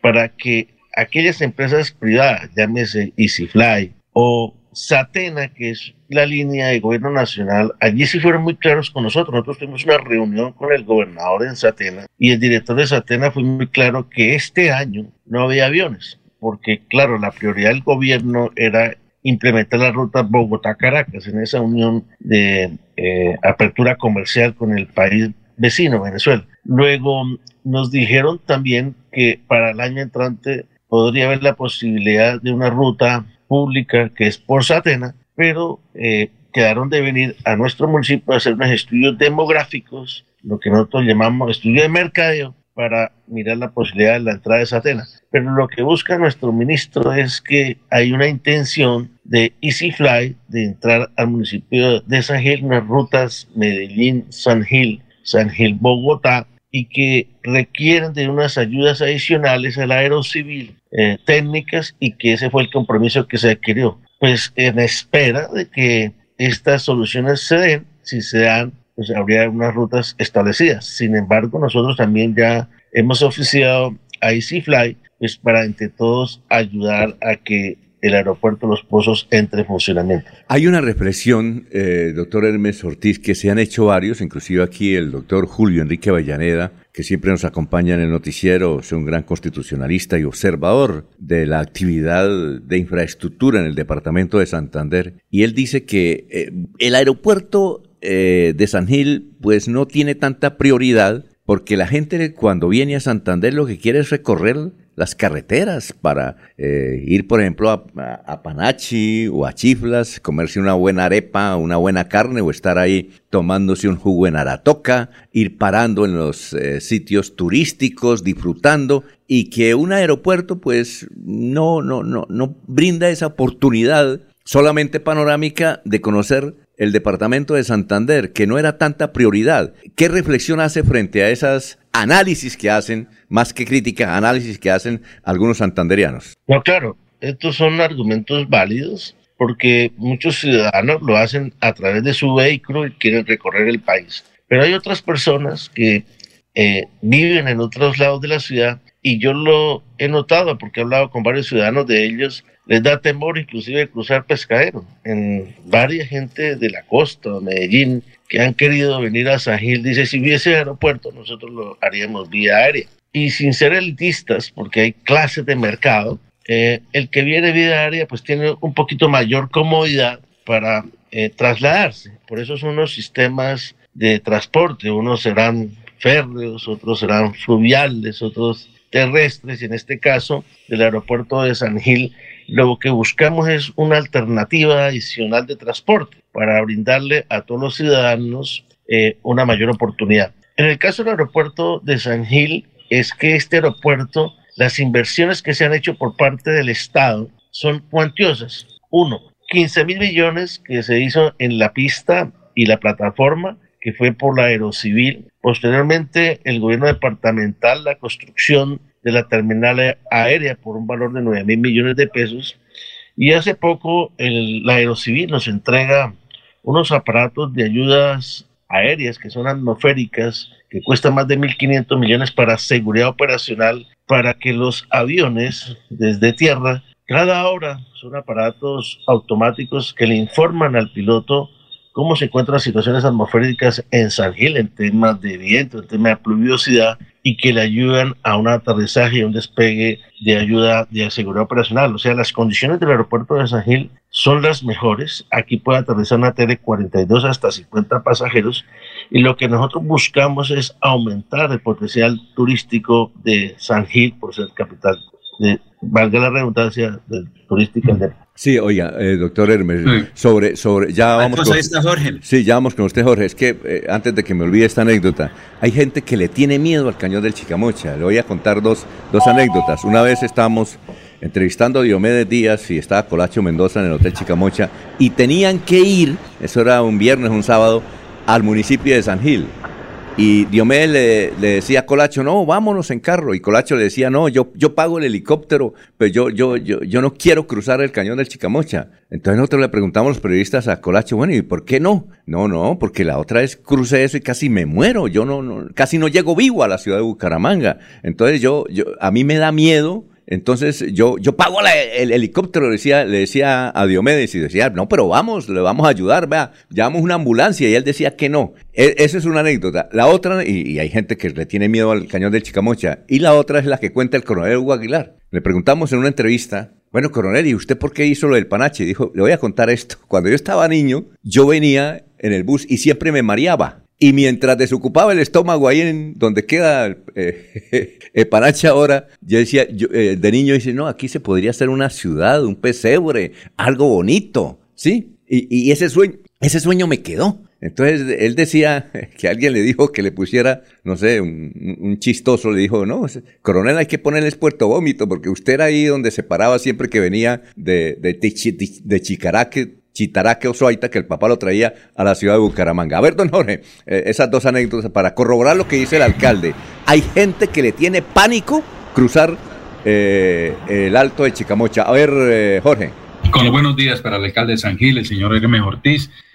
precisamente, esa era una de las, de las excusas que presentaba el ministro allí en esta tertulia coprológica sobre algunas advertencias que le habrían hecho desde la aeronáutica civil respecto a la puesta en marcha de la operatividad del aeropuerto Los Pozos. Y, pero la, el ministro lo que hizo fue aprovechar un viaje en helicóptero y, este fin de semana corroborar que allí los vientos y que impedían eh, el acercamiento o el arribo de aeronaves hacia San Gil era más mito que, que, en realidad una, una excusa técnica. Por ello fue que él se atrevió a hacer este anuncio de colocar en, en, marcha o de abrir el servicio el aeropuerto de Los Pozos de manera ya oficial. Una recomendación que daba el ministro ayer en esta tertulia coprológica era precisamente que la comunidad que San Gil tenía que eh, apropiarse del, del aeropuerto, convertir el aeropuerto no solamente en, en, en, su labor de, eh, del arribo y despegue de aeronaves, sino convertirlo también en un atractivo turístico, un punto de, de referencia,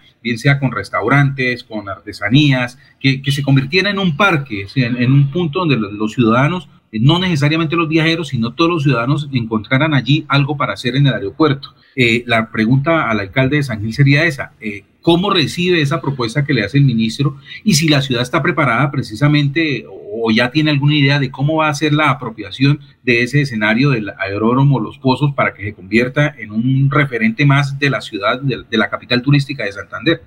Sí, por supuesto. Todas estas ideas son las que se están llevando a las mesas técnicas de competitividad, porque inclusive hemos venido trabajando muy fuertemente con Cámara de Comercio, con FENALCO, y es que el aeropuerto de Los Pozos tiene una ventaja. Los que saben de aviación y que los he escuchado dicen que el aeropuerto Palo Negro de Bucaramanga se volvió un portaaviones, es decir, ya no le cabe más un tinto.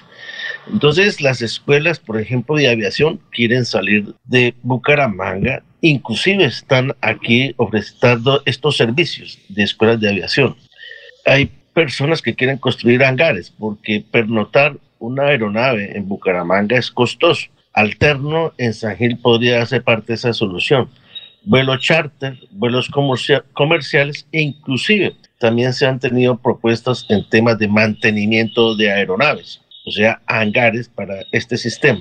Lo que estamos buscando es que las alternativas, incluidas las que usted menciona, Jorge, de que como a la terminal aérea se le puede ofertar servicios turísticos, llámese de artesanías, de restaurantes, porque muchos ciudadanos de San Gil suben al aeropuerto y es bastante las personas que suben eh, a esta vía, unos en deportes, otros a conocer las nuevas instalaciones, y esto nos generaría nuevos mercados. Lo que estamos buscando es que cuando se aperture nuestro aeropuerto tenga cierre financiero, es decir, se mantenga en tiempo y no nos pase con otras rutas que han generado y al mes se cierran. Entonces, por ejemplo, Paipa, Bucaramanga, había una ruta y ya la cerraron, pero abrieron una de Paipa a, Llanos. Entonces, lo que buscamos es ese estudio demográfico junto con Satena para que una vez se haga una ruta sea permanente en el tiempo. Porque allí fueron muy claros con nosotros. Dijo, un avión, un ATR 42 de capacidad de 50 pasajeros,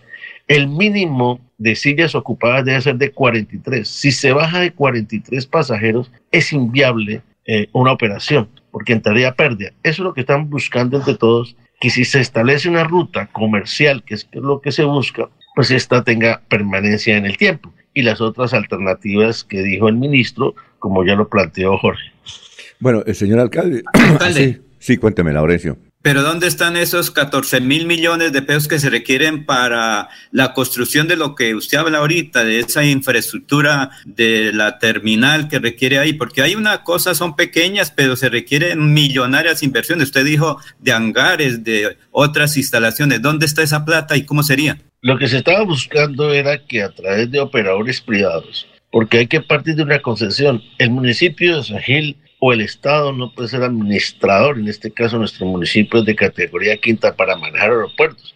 Luego, eh, en todo el país se han dado operadores privados con Palo Negro, son Bogotá o Paín, que son empresas que invierten recursos de acuerdo a sus necesidades. Por eso lo que están buscando es otras alternativas que refuercen el cierre financiero y se mantengan el tiempo. Y estos estudios ya están adelantando por parte de Cámara de Comercio que nos ha ayudado. Nosotros hicimos otros estudios que pagamos de aproximación de aeronaves, lado tierra, lado aire, que lo que buscamos precisamente entre todos es unirnos para que este propósito de tener unos vuelos comerciales regulares, porque no nos daría para diario, sino periódicamente, pues nos ayude al tema turístico de San Gil y buscando otras alternativas que son atractivas, así como ya lo dije, como las escuelas de aviación y que están aterrizando en nuestra ciudad. Hoy eh, están aterrizando un promedio de cinco aeronaves semanales, pero generalmente hoy son vuelos charter. Inclusive en pandemia hubieron vuelos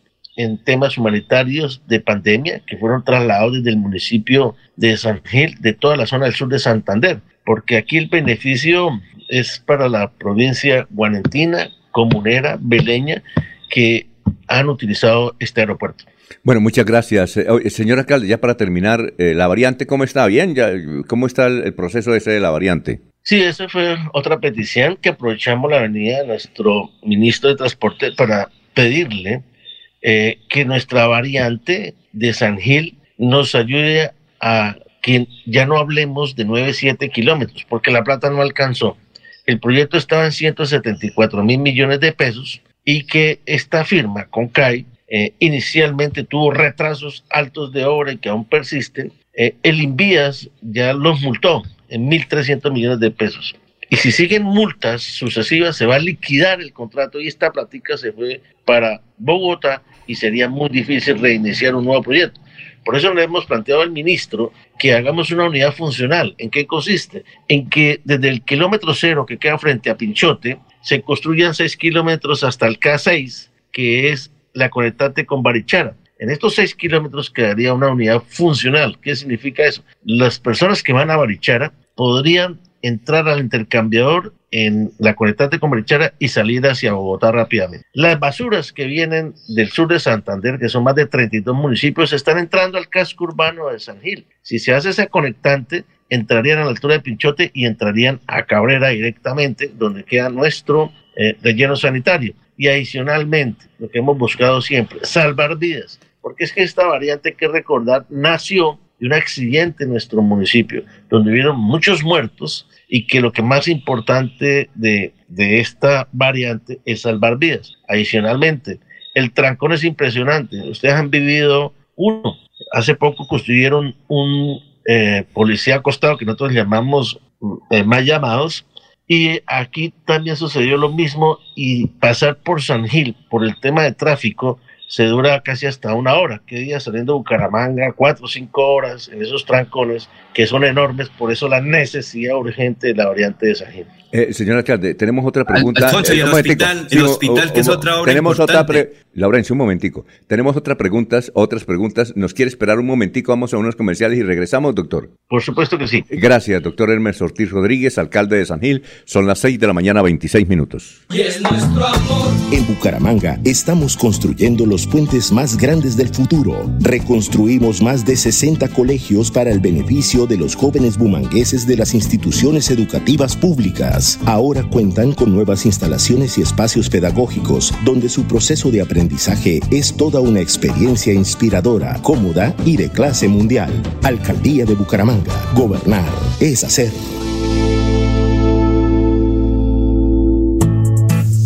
La Corporación Autónoma Regional de Santander invita a la rendición de cuentas de la entidad que se llevará a cabo el próximo 19 de diciembre a partir de las 8 y 30 de la mañana a través de Facebook Live.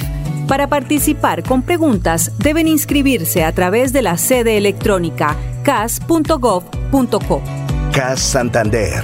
Soluciones inspiradas, derivadas y basadas en la naturaleza.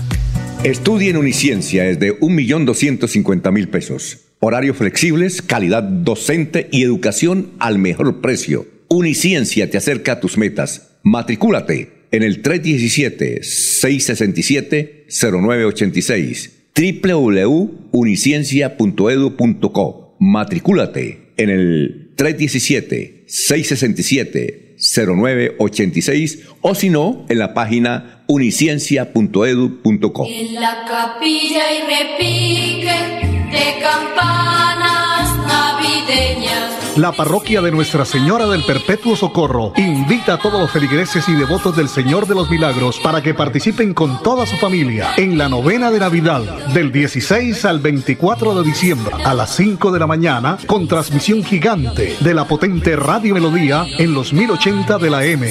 Melodía en Navidad, la que manda en sintonía.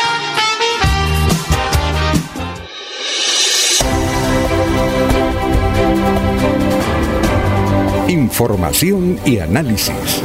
Es el estilo de Últimas Noticias por Radio Melodía 1080 AM.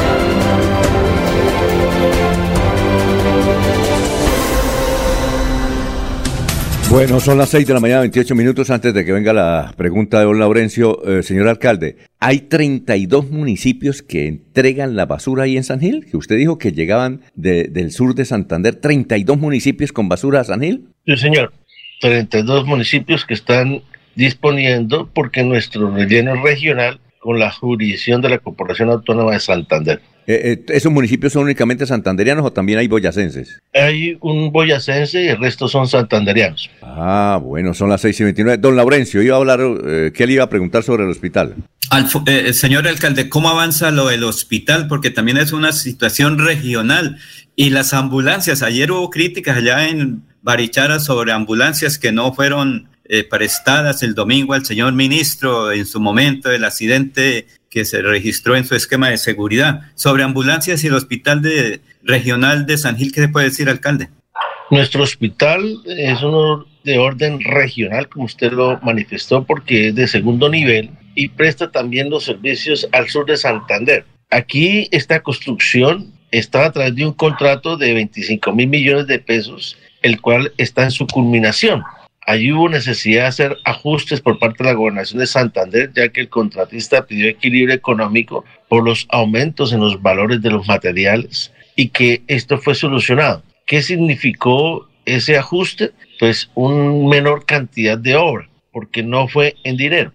Luego, a través del pacto funcional están asegurados más 25 mil millones de pesos adicionales y que este proyecto se está ajustando porque va a valer más de 25 mil millones, por supuesto, y estos ajustes se están haciendo para mirar cuánto es el valor final de la segunda fase. Hoy se ha llegado a todo lo que es la cimentación, la estructura, mampostería, y con el segundo contrato tendría que venir la etapa de lo que nosotros llamamos obra negra y acabados. Por eso es muy importante que este contratista culmine esta primera fase para que la gobernación de Santander inicie la contratación de la segunda fase, que es importantísimo este hospital, pero hoy se está prestando los servicios donde en unas adecuaciones que se hicieron, donde funciona hoy el hospital, está urgencias funcionando en este sector, la parte administrativa está funcionando donde era la, el hotel antiguo Bella Isla y unas de consulta externa que era donde el SEX, el SEX era lo que funcionaba el Instituto de Seguro Social, pero se están prestando los servicios de salud. Lo que buscamos es que nos culminen este edificio, que es moderno y que tiene todas las características de brindar servicios al sur de Santander. Bueno, finalmente, ¿usted autorizó pólvora en San Gil? Nosotros hicimos un acuerdo con bomberos, con el Comité de Gestión de Riesgo, y estas son autorizadas y controladas desde un lugar que llamamos la feria, a adultos, con la responsabilidad de los adultos, pero están autorizadas aquellas quemas que tienen los permisos de bomberos y lo que nosotros llamamos planes de contingencia. Eh, señor alcalde, muchas gracias. Muy gentil por haber estado esta media hora aquí con nosotros desde San Gil para toda la audiencia del Departamento de Santander. Muy gentil, doctor Hermes Ortiz. Muchas gracias a Radio Melodía, a Jorge, a Laurencia, a usted, Alfonso, por esta oportunidad de dar a conocer varios proyectos que son cruciales para el desarrollo de San Gil como capital turística de Santander. Muy amable, son las 6 de la mañana, 32 minutos, estamos en Radio Melodía. En Melodía valoramos su participación.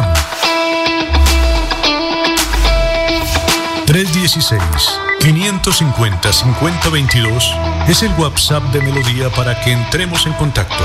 Envíenos videos o fotografías de las noticias de su comunidad y las publicaremos en nuestros medios digitales. 316-550-5022. El WhatsApp de Melodía para destacar su voz. Melodía, la que manda en sintonía. Navidad para soñar, para soñar.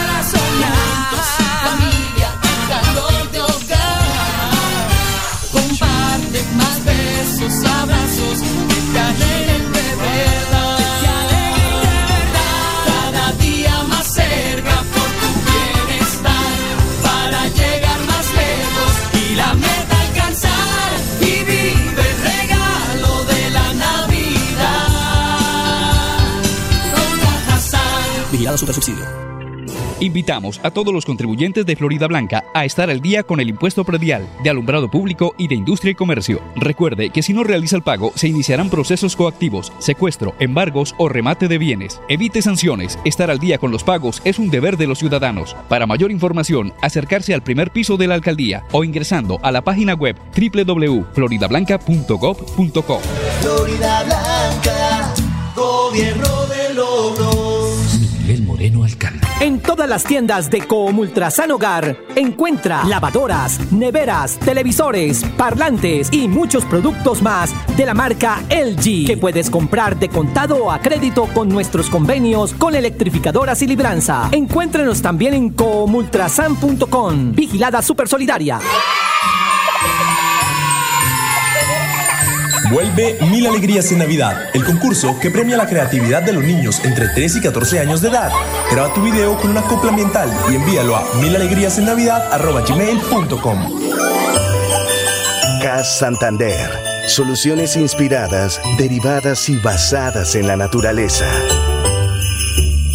Tu mente es una parte importante de tu cuerpo. Habla de tus sentimientos libremente. Prioridad es amarse. La depresión, ansiedad, miedo o angustia deben tratarse. Pide ayuda 317-4402158, 607-788-88, extensiones 1123 y 1114. Una campaña de la Gobernación de Santander y la Secretaría de Salud Departamental.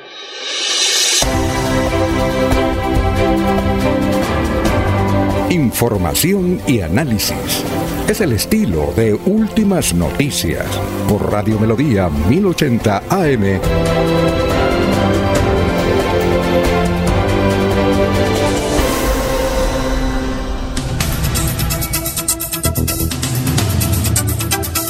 Antes de ir con Sabino, vamos con los oyentes. Eh, Juan Martínez nos escribe nuevamente, los escucho aquí en San Gil. Eh, desde luego hay muchas prioridades en San Gil, pero esto del aeropuerto pues nos ayuda a estimular el desarrollo. Eh, igualmente, a ver, ¿quién más nos escribe? Juliana. es increíble Ahora no podemos transitar por Bucaramanga porque nos da miedo que nos maten por robarnos alguna cosa. Gracias, Juliana. Dice, a esta hora me encamino a la universidad. Luis Heriberto García Piedraíta. Buenos días, excelente poder eh, reactivar el aeropuerto de San Gil. Sergio Díaz Ariza, para preguntarle al alcalde cómo controlar ese trancón del, del terminal al puente del río Ponce. Trancón que para pasar menos de dos kilómetros dura casi, sí señor, casi una hora. Es increíble. Eh, eh, Alfonso Pinilla, desde Barranquilla. Gracias, primo Gustavo Enjiró, por ese saludo. Me gustan los comentarios suyos como gran profesional del periodismo. Tus comentarios acertados a lo largo de tu carrera periodística y honestidad que te caracterizan. Felicitaciones. Ah, bueno, perfecto.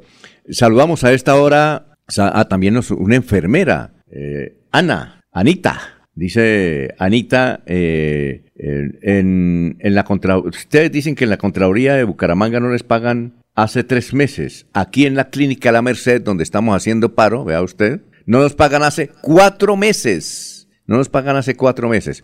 Bueno, Sabino Caballero, director de, eh, de contenidos de melodía en línea.com, ¿cómo está? ¿Cuál es la tendencia hoy? Muy buenos días. Muy buenos días, Alfonso, y a las personas que nos siguen a través de nuestras redes sociales y el sistema convencional 1080 AM. Preguntábamos ayer que si considera que el gobierno nacional está tomando en serio la protección del páramo de Santurbán. Sí, el 56%, no el 44%.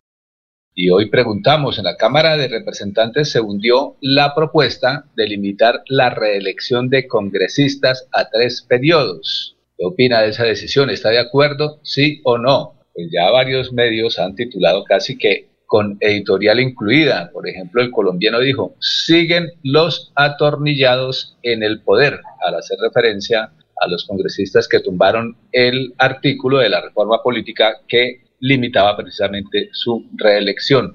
Pues la propuesta tendría que surtir ocho debates, iba por lo menos con nadadito, como dice popularmente, iba con nadadito de perro, en cuatro ya de los ocho debates. Y pasaba entonces por Cámara y hasta que el representante a la Cámara, Carlos Lozada, del Partido Liberal, según el diario El Colombiano, pues presentó una propuesta y dijo que no era convincente esa iniciativa y entonces fue aprobada o más bien o se determinó hundir esta propuesta. Entonces ahí quedó nuevamente y llegaron las reacciones obviamente de la ciudadanía y a través de las redes y como lo advertí aquí el mismo titular, atornillados, dicen algunos, y por ejemplo otros decían, definitivamente esos cargos de congresistas son una adicción. Quien llega al poder o quien llega al Congreso no quiere volver a salir.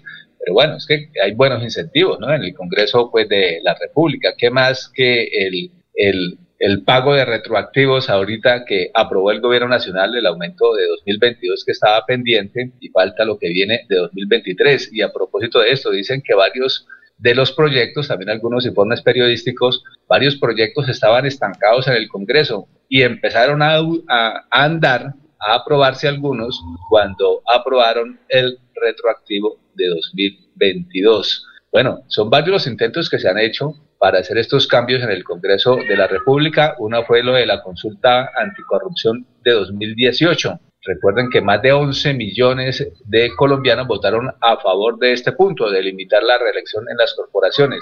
Pero eh, la consulta, sin embargo, con 11,3 millones de votos, no alcanzó el umbral necesario para su mandato, pues, para poder aprobar estas iniciativas. Eh, también es tendencia hoy, martes 13, a propósito pues de la fecha, para algunos días de mala suerte con sus supersticiones, otros pues dicen que no, es un día normal que hay que disfrutar sobre todo de los buenos paisajes y de la buena vida. Alfonso. Eh, eh, eh, ¿Cómo es que se llama el gato? El gato se llama Cian, vea, ya apareció por aquí. Oiga, se me había escondido. Cian protesta cada vez que usted habla, no le gusta que usted hable, ah, no sabemos si es que quiere también un informe. Ya, sí, ya como que tiene el oído fino, obviamente, ya sabe cuándo salgo al aire y como que sale también a hacer su ronda.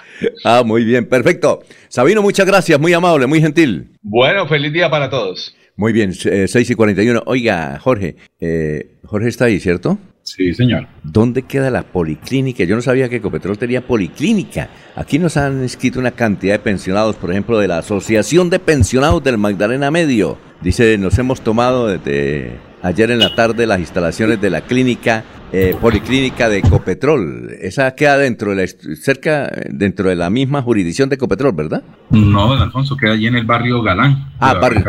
Queda afuera. Sí, señor, ahí en el, frente a la biblioteca Alejandro Galvis Galvis. Ah, queda la, la, policlínica de Ecopetrol, una infraestructura mmm, muy llamativa, amplia. De, yo creo que tiene alrededor de unos 40 años o un poco más de haber sido construida y de allí se centran todos los servicios eh, médicos de Ecopetrol a, hacia sus eh, empleados y, y, familiares. Sí, eso nos han mandado como 15 videos. Cada, cada pensionado nos ha enviado un video, protestan, se tomaron las instalaciones. Es únicamente, eh, ellos los atienden, es decir, esa policlínica, como su nombre lo indica, única y exclusivamente a pensionados y familiares, ¿no? ¿Cierto? Eh, entiendo que sí, don Alfonso, son, eh, atiende exclusivamente a personas vinculadas con la empresa colombiana de petróleo. Sí, que está mal, ¿no? Que, que, que Ecopetrol no, no, no, le surte billete a la clínica y la clínica pues ha cortado muchos servicios y que es un lío para las intervenciones y inclusive para las citas. Sí, desde ah. que comenzó su privatización, es que Ecopetrol sí. ha cambiado muchísimo. Un, un momento, ¿es que la policlínica es privada ahora? No, no, el proceso de privatización de, de Ecopetrol, con la ah, venta ya. de acciones, ¿sí? que cuando ya no es de manejo exclusivo del Estado, ah, pues ya, muchos ya, de los servicios que, que, que, que ah, se puede decir que fueron logros de, de, de la lucha obrera, ¿sí? Eh, eh, han desmejorado de manera considerable. Solamente allí con lo ocurren los servicios de comisariato, cuando a cada empleado, cada obrero de Ecopetrol se le entregaba eh, el suministro de carne familia, no también en la parte de, prestación de servicios médicos. También es que hubo muchos empleados que abusaron de esas, de esas condiciones y, y obviamente al, haber, al realizarse cambios en la empresa, pues varias quedaron reveladas y obviamente eh, corregirlas ha generado traumas. Bueno, eh, aquí en Bucaramanga la clínica Mercedes está en paro, nos dicen las enfermeras, que hace cuatro meses no les dan absolutamente ni un tinto. Les deben salarios y todo. Bueno, la señora Ana, gracias por la sintonía. Eh, vamos con noticias, Jorge, a esta hora 6 y 44.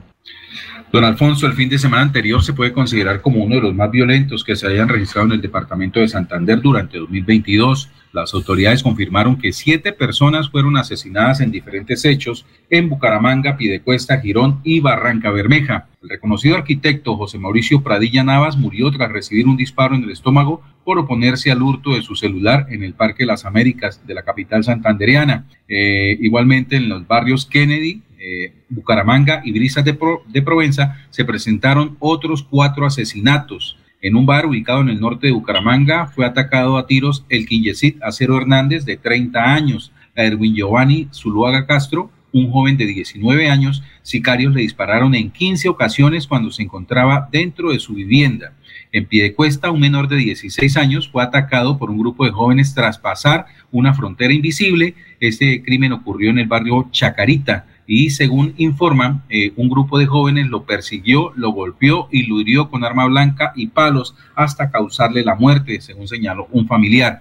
En el sector de La Gallera, en el municipio de Girón, se presentó otro asesinato. Un cliente del negocio nocturno fue atacado a bala por desconocidos. Y en Barranca Bermeja, de la violencia no para, dos sicarios acabaron con la vida de eh, de un hombre. Estos hechos son materia de investigación y se dice que existe una relación con temas de microtráfico, de acuerdo a lo señalado por el coronel Henry Ramírez, comandante de la policía del Magdalena Medio.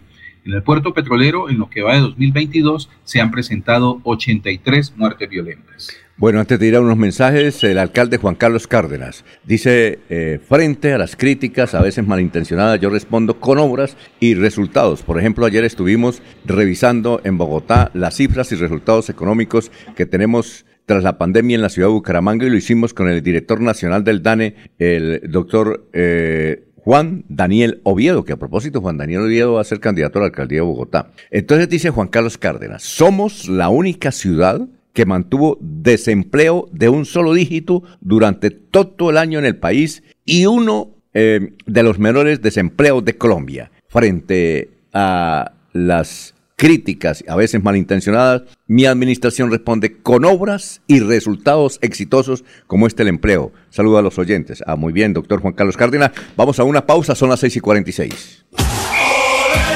Estamos en modo mundial y para ver los partidos nada mejor que una buena compañía. Disfrute el sabor de un buen vino o el licor de su preferencia en las mejores marcas nacionales o importadas. Se las ofrece la Embajada Zapatoca. También tenemos tortas, ponqués y mil delicias más. Servicio a domicilio las 24 horas. Llámenos a la línea celular 320-2977-756 o al 315-6654-131.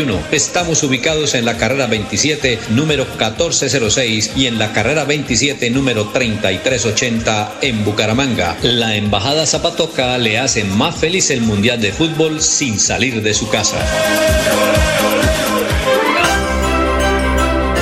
Esta Navidad, ten en cuenta usar decoraciones sostenibles, utilizar luces LED para decorar, envolver tus regalos en papel reciclado, no usar bolsas de plástico, ni platos, ni vasos desechables. Sea amigable con el medio ambiente. CAS Santander. Soluciones inspiradas, derivadas y basadas en la naturaleza. Queremos que disfrutes de un servicio de energía confiable y de calidad. Por eso, trabajamos en el mantenimiento de la infraestructura eléctrica. Para que estés informado oportunamente de las fechas y horarios, síguenos en nuestras redes sociales o consulta toda la información en www.esa.com.co.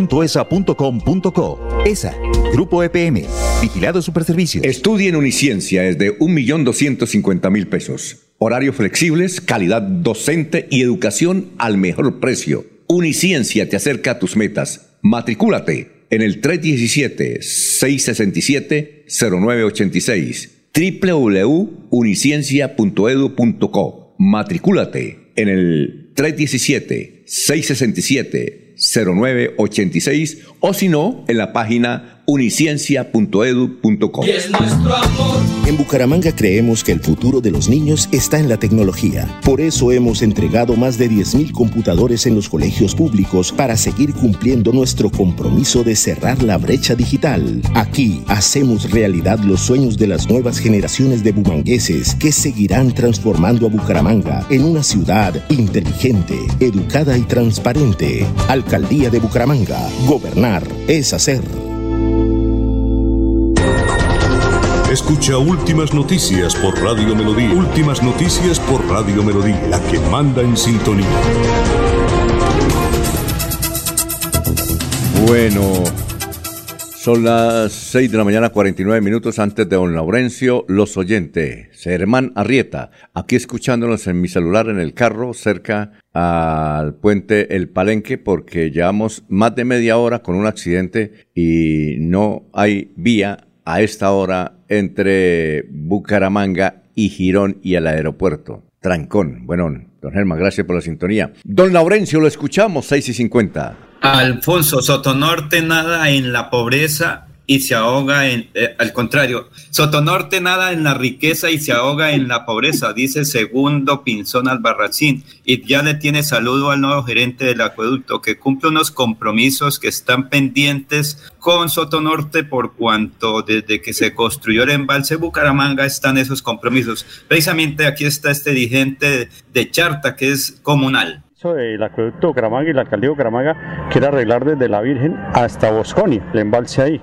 Al alcalde de Bucaramanga que Santurbán es mucho más, no es una hectárea de tierra que tiene el acueducto, que Santurbán es una región de comunidades. Juan Carlos Cárdenas, esperamos el cumplimiento de su palabra porque realmente aquí nosotros somos los que hemos cuidado el agua durante muchos años. El agua baja y es un gran negocio en la joya de la corona. A nadie le regalan un metro de agua en Bucaramanga. Entonces que los recursos suban. La responsabilidad social de la empresa la que debe hacerse presente acá con obras, unas obras de gran impacto, no con minucias. Yo le pido acueducto de Bucaramanga, le pido al alcalde de Bucaramanga que quieran invertir, inviertan en la vía, inviertan en acueductos veredales, inviertan en saneamiento bajo, que eso evita la contaminación del río Suratá. El agua es vida. Nosotros tenemos vida y riqueza. Desafortunadamente esta provincia nada en la riqueza y se ahoga en la pobreza porque hay demasiados intereses. Serán tan populistas y tan politiqueros que ya pseudoambientalistas se han tomado escaños en la Cámara y el Senado, pero realmente no han servido para nada a la región. ¿Ha faltado unidad en Sotonorte para defenderla? Sí ha faltado, estamos en la tarea. Próximamente vamos al encuentro comunal provincial, pensamos reunir 300 líderes y un mensaje para el presidente Petro. En dos ocasiones le hemos pedido audiencia. La primera se iba a conceder, pero porque se atravesaron factores políticos y algo raro se, no vino, pero lo estamos esperando en la provincia. Eh, nosotros tenemos fórmulas, porque si el oro no se saca legalmente, ilegalmente va a ser eh, un trastorno para toda la vida de, de, del área metropolitana de Bucaramanga. ¿Por qué eso? Por la contaminación, sí, por las malas prácticas, pero es que tampoco aquí hay oportunidades de trabajo. La gente de Sotonorte no tiene ni universidades, ni vías, no hay eh, fuentes de trabajo y falta compromiso del Estado. El abandono estatal es de, de, de la colonia. acudimos y agradecemos al periodismo y agradecemos porque son la voz de los que no tienen voz. Y gracias por estar aquí en la provincia. Nosotros en estos momentos nos estamos visibilizando. Muy bien, son las 6 de la mañana, 52 minutos. Eh, vamos a escuchar, eh, Anulfo, al señor ministro. Este video que está siendo viral, ese video que, eh, que trae las declaraciones, sobre todo el regaño del señor ministro. ¿Quién, eh, ¿Qué alcaldes, además de Barichara, qué otros alcaldes había ahí? Estaban, bueno, diputados de la Asamblea de Santander, pero que, Jorge, ¿qué otros alcaldes, además del de Barichara, estaban ahí en, en la mesa con el señor ministro del Transporte? Eh, estaba el alcalde de San Gil, don Hermes Ortiz, estaba la alcaldesa de, de Gambita y no, no, no había otro alcalde allí presente, solo tres alcaldes, San Gil, Barichara y Gambita. ¿De algún funcionario de la gobernación no había ninguno? No, señor, ninguno. Ah, no, señor. Bueno, perfecto. 6 de la mañana, 53 minutos. Escuchemos entonces la reacción del ministro. Escuelita del municipio de ella, hasta que no se maten los niñitos que les caiga el techo, no se va a despabilar el gobernador, no hay derecho. Y ahí sí que le voy a decir al gobernador que conmigo no cuente, mientras no arregle el tema de la escuela. Que son los niños, en serio. No estamos hablando de nadie diferente. La salud, ¿cómo no va a haber una ambulancia en este municipio, alcalde? Me parece increíble. A cualquiera, un accidente como el de ayer y sin ambulancia. Y señor ministro, los, los bomberos, pues digamos No, que la verdad que me parece de falta de gestión. Colocar un vehículo de estos en... funcionario del departamento? ¿En los dos eventos? Sí, Ah, estar todos. Acá uno, acá está el jefe de promoción. Ah, bueno. No, lo pero esto es increíble. Pero entonces, ministro, yo le decía a la alcaldesa, hagamos un debate de control político y pónganos a nosotros a frentear La eso. ambulancia yo ya la había solicitado cuando el comandante me... No, yo lo voy a ayudar a buscarla, pero no hay derecho que no haya gestión de buscar la ambulancia. La respuesta del secretario fue que, el, que, el- que sea voluntad del gobernador. Así me respondió. Pero eso sí, para otras cosas son rapidísimos. Hagámosle un desayuno a la ambulancia. Bueno. Muy, eh, estuvo muy movido el, el asunto coprológico, ¿no, Jorge? Estuvo... Algunas cosas sí son rapiditos, dijo el ministro. El ministro, ¿no? El ministro. ¿Cómo le ha ido a este ministro, Jorge? Usted que conoce bastante de, del desarrollo de las obras públicas, sobre todo en el transporte. Mm, No, don Alfonso, bajo la excusa que el gobierno está comenzando, eh, pues eh, eso abarca, puede tapar muchas cosas, pero cierto es que eh, el ministro está conociendo su territorio, está conociendo su área en la que fue nombrado. El tema del transporte es un tema complejo, es difícil, eh, incluso muchos de los funcionarios de- del ministerio eh, están allí porque han dedicado su vida a prepararse precisamente en temas del transporte desde diferentes ah, eh, perfiles profesionales, en el derecho, en la ingeniería ambiental, en la ingeniería civil, en, en fin, sí, muchas cosas, pues usan el transporte, man- mantienen una línea muy, muy, muy, muy definida. Sí, en el caso del ministro Reyes, pues obviamente está conociendo la cartera, está conociendo el país, eh, por lo menos me atrevo a decir que para el ministro es difícil distinguir eh, eh, los corredores viales del departamento, es difícil saber siquiera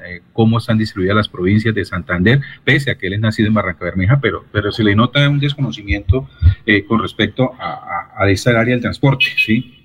lleva pues lo que va del nuevo gobierno y él pues está tratando de, acomodarse a, lo que su cartera le exige. Eh, eh, llama la atención, Jorge, que, bueno, estuvieron los alcaldes, la asamblea, pero ¿por qué no fue nadie de la gobernación? ¿A qué se debería? Raro, ¿no? Allí también estaba presente el, comité, el, Universidad el Comité de Competitividad de Santander, estaba el doctor José Hernando Puyana, estaban algunos miembros de la Cámara de Comercio de Bucaramanga, también estaban allí presentes. Mm, buena pregunta, don Alfonso. de todas maneras, esta tertulia coprológica se dio en el marco de la condecoración que la Asamblea de Santander le, entregó a Provarichara, precisamente por el, desarrollo de, tareas que han permitido eh, el mejoramiento de la calidad de vida y, el afianciamiento del, del, sector turismo allí en Barichara y en otros 12 municipios del departamento donde se han replicado las experiencias de Provaricharas, incluidas estas tertulias coprológicas.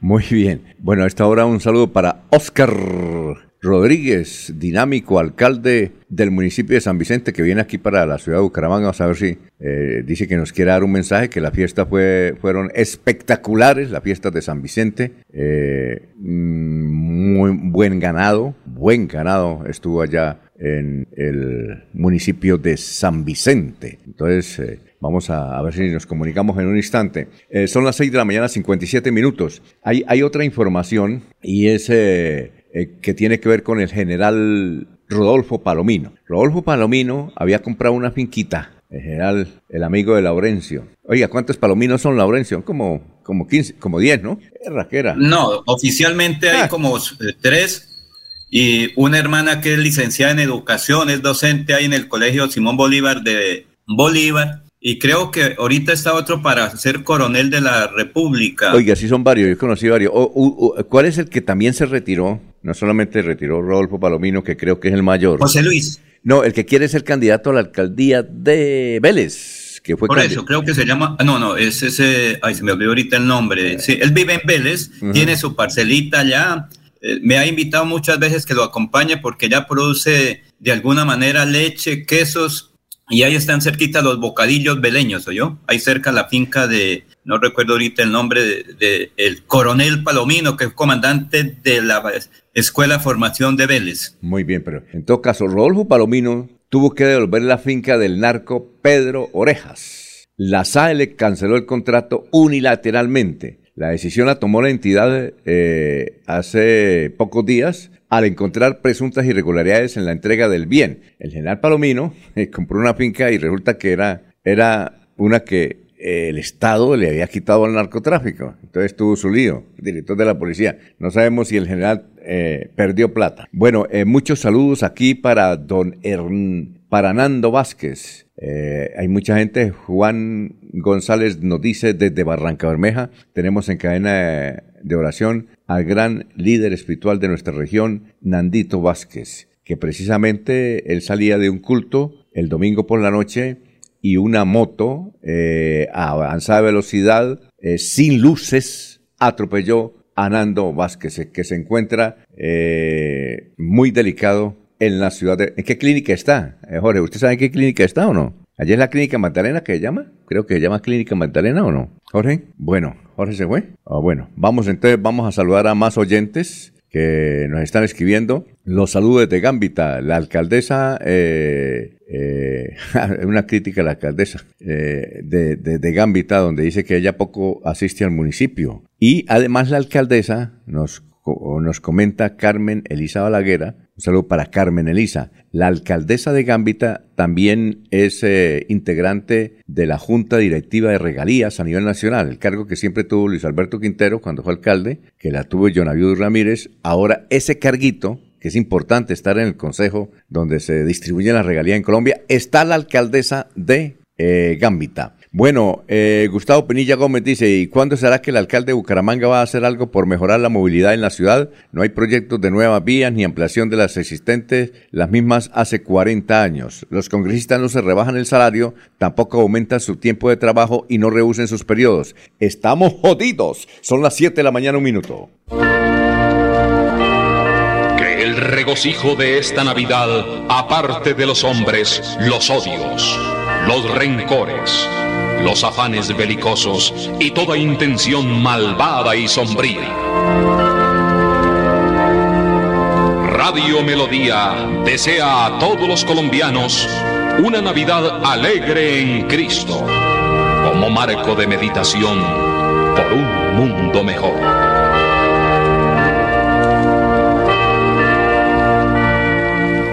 Invitamos a todos los contribuyentes de Florida Blanca a estar al día con el impuesto predial, de alumbrado público y de industria y comercio. Recuerde que si no realiza el pago, se iniciarán procesos coactivos, secuestro, embargos o remate de bienes. Evite sanciones. Estar al día con los pagos es un deber de los ciudadanos. Para mayor información, acercarse al primer piso de la alcaldía o ingresando a la página web www.floridablanca.gov.co.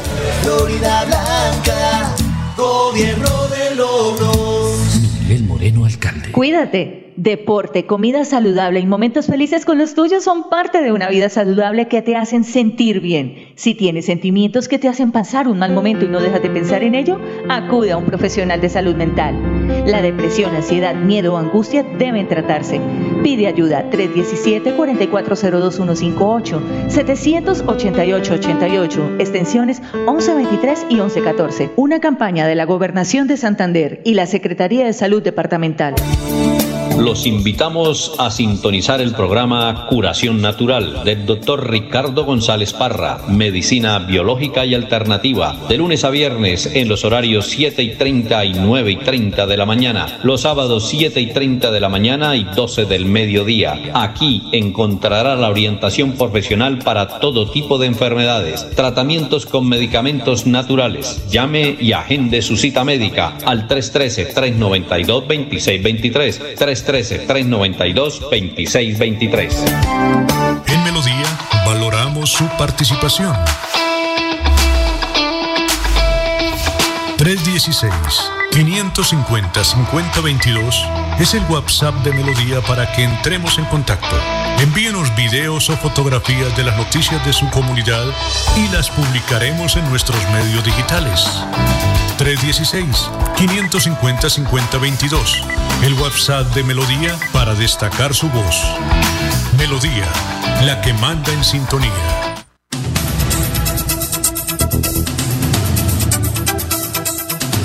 Bueno, y nos da alegría escuchar al gran Diego J. Galvis desde Estados Unidos. Gran Diego, tenga usted muy buenos días. Alfonso, buenos días, ¿cómo está? No, lo extraordinario. Está en su casa porque el sonido es espectacular, ¿no? es la única forma de que suene bien, lamentablemente. Parece sí, sí, estoy en mi casa. Hoy no tuve. Hoy, pues la- le debo ser honesto, Alfonso. Usted sabe que yo eh, trato de, de trabajar eh, lo necesario eh, y lo suficiente para poder vivir bien.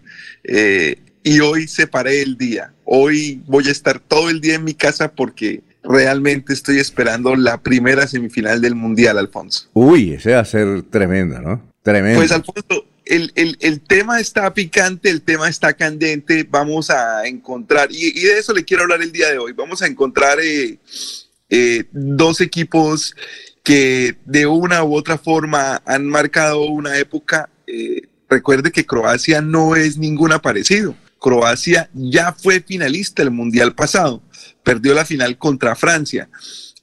Argentina fue finalista en el Mundial de Brasil hace ocho años y tiene la posibilidad de volver a ser finalista Oiga, ahora. Diego, yo escribí, Señor. yo escribí en, en Twitter que cómo era posible que Croacia, que tiene 3.800.000 habitantes, le haya ganado a Brasil, que tiene 214 millones. In- Insólito, ¿no? Son cosas del fútbol, Alfonso. Eh, Croacia eh, tiene una- un sistema de juego y una táctica que le ha funcionado muy bien los últimos años. Eh, muchos muchos eh, periodistas mencionan que Croacia es el más latino de los, de los equipos europeos. Juega muy parecido a Uruguay, ¿no? Oiga, Mucha eh, garra, Diego. mucha- entrega. Sí, Diego, ¿allá hay campeonato de fútbol profesional en Croacia o no? Claro, por supuesto, Alfonso. En todos los lugares del mundo hay campeonato de fútbol profesional. En pero, Cuba, es que, pero es que, es que Croacia. Mire, Croacia tiene 3 millones 800, es decir, diga usted Ciudad Kennedy.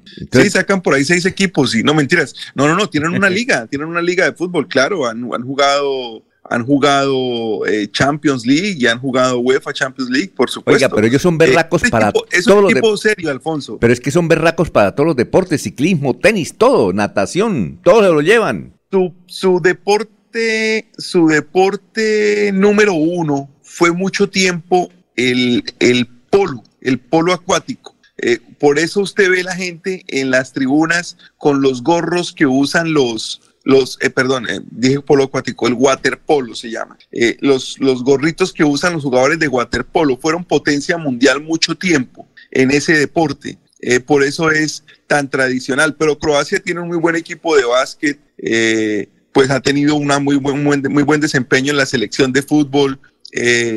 Y, va a ser un partido distinto. En Argentina, Alfonso, están enloquecidos con el equipo, aunque, aunque, aunque a mucha gente le sorprenda, eh, los comentarios que yo he escuchado de Argentina son de mucho respeto hacia el equipo croata. No, no, lo, minimi- no lo minimizan eh, y lo consideran un rival eh, igual. entonces, eso garantiza que seguramente van a entrar con cierto recelo a defender a todo el equipo de Croacia y a Luka Modric. La polémica en Argentina, Alfonso, se dio porque, no sé si usted sabe y nuestros oyentes, hay un programa en España de televisión que se llama El Chiringuito de Jugones. Ah, sí, sí, Eh, sí, claro. Ese es un programa como para nuestros oyentes, como lo que era la polémica. Es una polémica, pero en televisión. radio, pero en televisión. pero en televisión, que tiene tres o cuatro periodistas serios. Eh, y lamentablemente los periodistas serios han ido saliendo del programa, no sé por qué,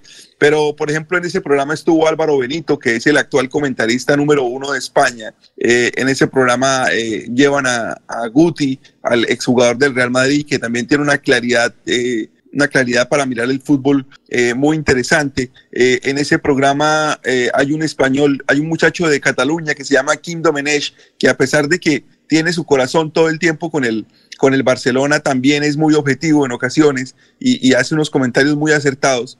Pero tienen unos personajes que son simplemente fanáticos, eh, vestidos de periodistas y que salen a decir cualquier cosa. Entonces, como España quedó eliminado del Mundial, eh, eh, los, los, los periodistas que son fanáticos o que eran hinchas del Real Madrid iban con Brasil por Vinicius eh, y por todo ese tipo de cosas. Eh, los fanáticos, los, los periodistas de ese programa que son hinchas de Barcelona, pues lógicamente iban con Argentina. Eh, en, ese, en ese entorno, el, el periodista eh, Juan Manuel Rodríguez, Juanma Rodríguez, hizo un comentario muy despectivo contra Argentina, diciendo y rogándole a Modric y al equipo ucraniano que le haga cuatro, que le haga cinco goles, que le haga siete goles. eh, y la gente argentina se le vino encima a este periodista. Pues le han llenado las redes sociales de cualquier cantidad de insultos, que es una cosa que tienen, eh, tienen cierta idea los argentinos. Eh, hay que ser honestos y son muy buenos para insultar. Eh, son muy graciosos para insultar, por lo menos, eh, me refiero a eso más que cualquier otra cosa. Y le han llenado el Twitter y le han llenado las redes sociales de comentarios a este periodista y lo tienen enloquecido. Lo tienen enloquecido, ha pensado en cerrar las redes sociales. eh, ya la última vez eh, el programa sacó un comunicado de respaldo al periodista, eh, pero, pero todo en el marco de lo que es la fiebre futbolera y de lo que significa el Mundial en este momento para los argentinos y para los croatas. La otra semifinal va a ser mañana, Alfonso, a las 2 de la tarde, eh, igual que la del día de hoy, que va a ser a las 2 de la tarde, y es entre Francia y Marruecos. La otra semifinal tiene un contenido mucho más político eh, que esta, porque usted sabe que los, los marroquíes tienen una grandísima colonia en Francia. Incluso en el último partido, cuando celebraron su clasificación frente a Portugal, eh, tuvieron problemas con la policía francesa por la forma en la que celebraron. Entonces también ha tomado un, un tono un tono muy fuerte, muy picante. Eh, el técnico de Marruecos le criticaron su sistema de juego, que básicamente es defenderse y contragolpear, y dijo que tendrían que hablar con el presidente de la FIFA para que le diera puntos al equipo que tuviera más posesión, pero que hasta ahora pues no le da puntos al equipo que tenga más posesión, entonces a él no le importa tener el balón, a él lo que le importa es el contragolpe. También Sí, eh, ayer, ayer, comentario ayer eh, Diego, eh, pasaron un programa, pues una entrevista que le hicieron a Bilardo hace 15 años, a Bilardo. Y el periodista le preguntaba, bueno, eh, profesor, ¿cuál es el equipo que va a, el equipo que va a vislumbrar en unos años? Dijo Marruecos. Hace 15 Sí. años, dijo Marruecos. mencionó los equipos africanos y dio una razón muy importante, Alfonso. Él decía que los equipos africanos eh, y que el fútbol en África es el único fútbol que aún se juega en la calle, que aún se juega con la libertad de, de lo que llaman los, el potrero, de lo que llaman eh, el, el real fútbol aficionado. Los niños de ahora, eh, si quieren jugar fútbol, tienen que ir a una escuela y tienen que ir a una academia, que también es válido y también es importante, pero entonces han perdido esa picardía que daba el juego en la calle, que era lo que podíamos hacer nosotros en nuestra época, que era básicamente ir a jugar donde fuera, eh, en la calle del frente, en una cancha, en, cualquier lugar. Los niños de ahora van y juegan fútbol eh, tres días a la semana, una hora en una cancha sintética con un entrenador. Entonces se coarta un poquito como la libertad de creación que tienen los niños que juegan en la calle. Ese fue el argumento que dio, que dio Bilardo eh, de, acerca de, de por qué Marruecos podía ser la potencia de aquí en adelante. Un último comentario, Alfonso, que escuché que me pareció interesante, no sé si se lo dije la, semana pasada que hablamos, es que algún periodista dijo que no importaba quién ganara entre Marruecos y Francia, eh, ya íbamos a tener un equipo africano en la final, burlándose o tratando, haciendo el comentario eh, de todos los jugadores de origen africano que están en el equipo francés. Entonces, pues Alfonso, esto era lo que estábamos esperando. Esta vez cuatro años y seis meses tuvimos que esperar para volver a vivir este tipo de partidos. Vamos a ver qué pasa hoy con Argentina y con Croacia. Eh, yo quisiera que clasificara Argentina por, por mi yerno y por Messi, eh, pero estoy completamente seguro que va a ser un partido muy entretenido y un partido muy apretado. Y mañana ya es otra cosa, ¿no? Mañana ya es eh, el equipo, el mejor equipo del mundo, que es el equipo francés, Sí. frente a la revelación del torneo, que es el equipo de Marruecos. Y finalmente una periodista de Croacia dijo que el técnico de Croacia reza 50 rosarios, rosarios con camándolo y todo en cada partido, ¿no? 50 Sí, el rosarios. problema, el problema con el deporte y con Dios, si Dios puede tener un problema, Dios mío, que no me vayan a matar, es, es cómo hace Dios para ayudar a los dos equipos, ¿no? Y, No, si, y, si, y si por eso fuera, y si por eso fuera, pues yo creo que siempre ganaba un equipo musulmán, porque hay más musulmanes en el mundo que católicos. Exacto. el- no hay el- problema. ¿Cómo? Ahí no hay problema, no hay problema, porque si Dios también hace política, Ah, pues también, imagínese, tiene razón.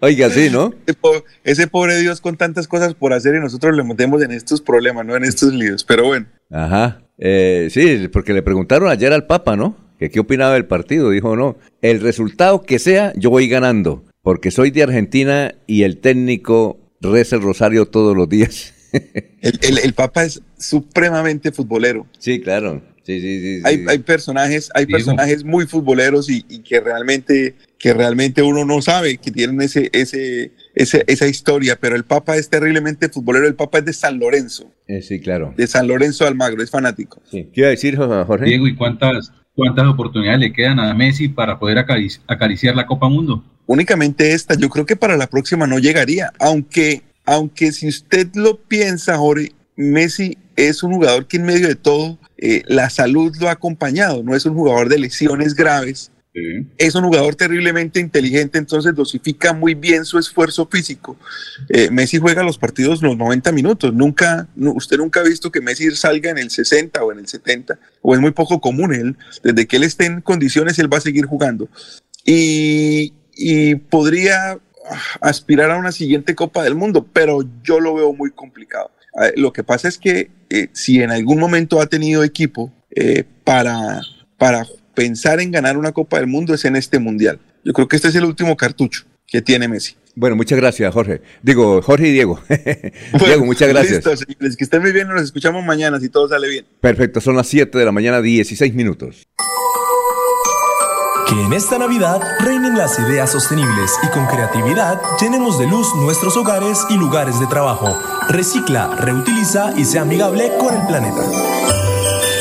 Gas Santander. Soluciones inspiradas, derivadas y basadas en la naturaleza. Es nuestro amor. En Bucaramanga, el campo volvió a tener su propia vida. Los productores y comerciantes de las veredas y corregimientos están viendo cómo sus impuestos se vuelven obras que cambian la calidad de vida de sus familias y de todo el sector rural, generando oportunidades de negocios en condiciones justas para que les entre más platica a sus bolsillos y transformen por siempre su futuro. Alcaldía de Bucaramanga. Gobernar es hacer. Más noticias. Muchas noticias, muchas noticias en Melodía 1080 AM. Soel Caballero está en Últimas Noticias de Radio Melodía 1080 AM.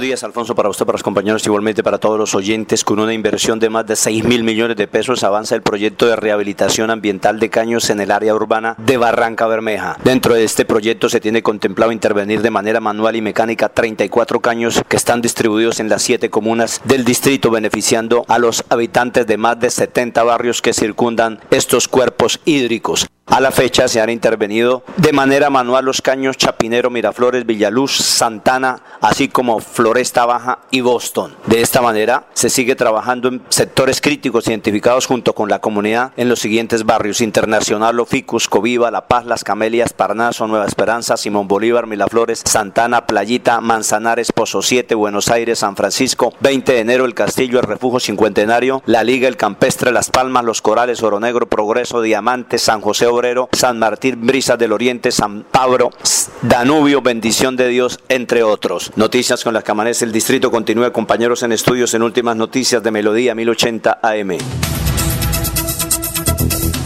Bueno, son las 7 de la mañana, 19 minutos. Eh, bueno, eh, Anulfo, el alcalde de, San Vicente, nos dice que, que, no puede salir al aire porque quedó sin voz. Eh, para realizar la entrevista no, no, no tiene voz. Ah, bueno, perfecto. Un saludo, él viene en, el trayecto de San Vicente a la ciudad de Bucaramanga y nos está escuchando. Gracias por la sintonía, que si queríamos hablar con él, porque nos dijeron que fue un éxito la feria en San Vicente. Y para hablar de otras actividades, por ejemplo, del gran proyecto que tenía, creo que ya no lo va a hacer, ¿no? Eh, el proyecto que tenía Mauricio Aguilar para construir el Parque Nacional del Cacao. Eh, creo que él, no alcanzó a presentarlo a la Asamblea, ¿no, Jorge? Ese proyecto de construir el Parque Nacional del Cacao en San Vicente. Primero, después le dijeron que lo iban a trasladar un poquito a Betulia por cuestiones de, el terreno, ¿no? ¿Usted supo, Jorge, si, si siempre lo alcanzaba a presentar a la Asamblea? No, no, Alfonso, creo que el proyecto se diluyó en esa discusión entre betulianos y,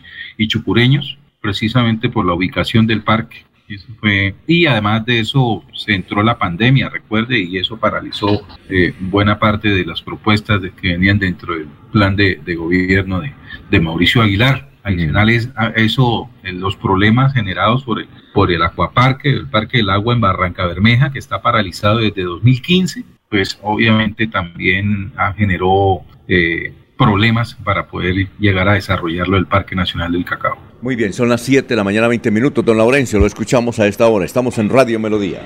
Alfonso, el comandante de la Policía Metropolitana tiene su propio balance de las actividades cumplidas, particularmente los hechos violentos registrados en las anteriores horas y que siempre se ha hablado mucho. Aquí está precisamente el comandante de la Policía de Bucaramanga Metropolitana, el general Roa. Un fin de semana bastante doloroso en el área metropolitana donde cinco personas resultaron fallecidas en diferentes hechos.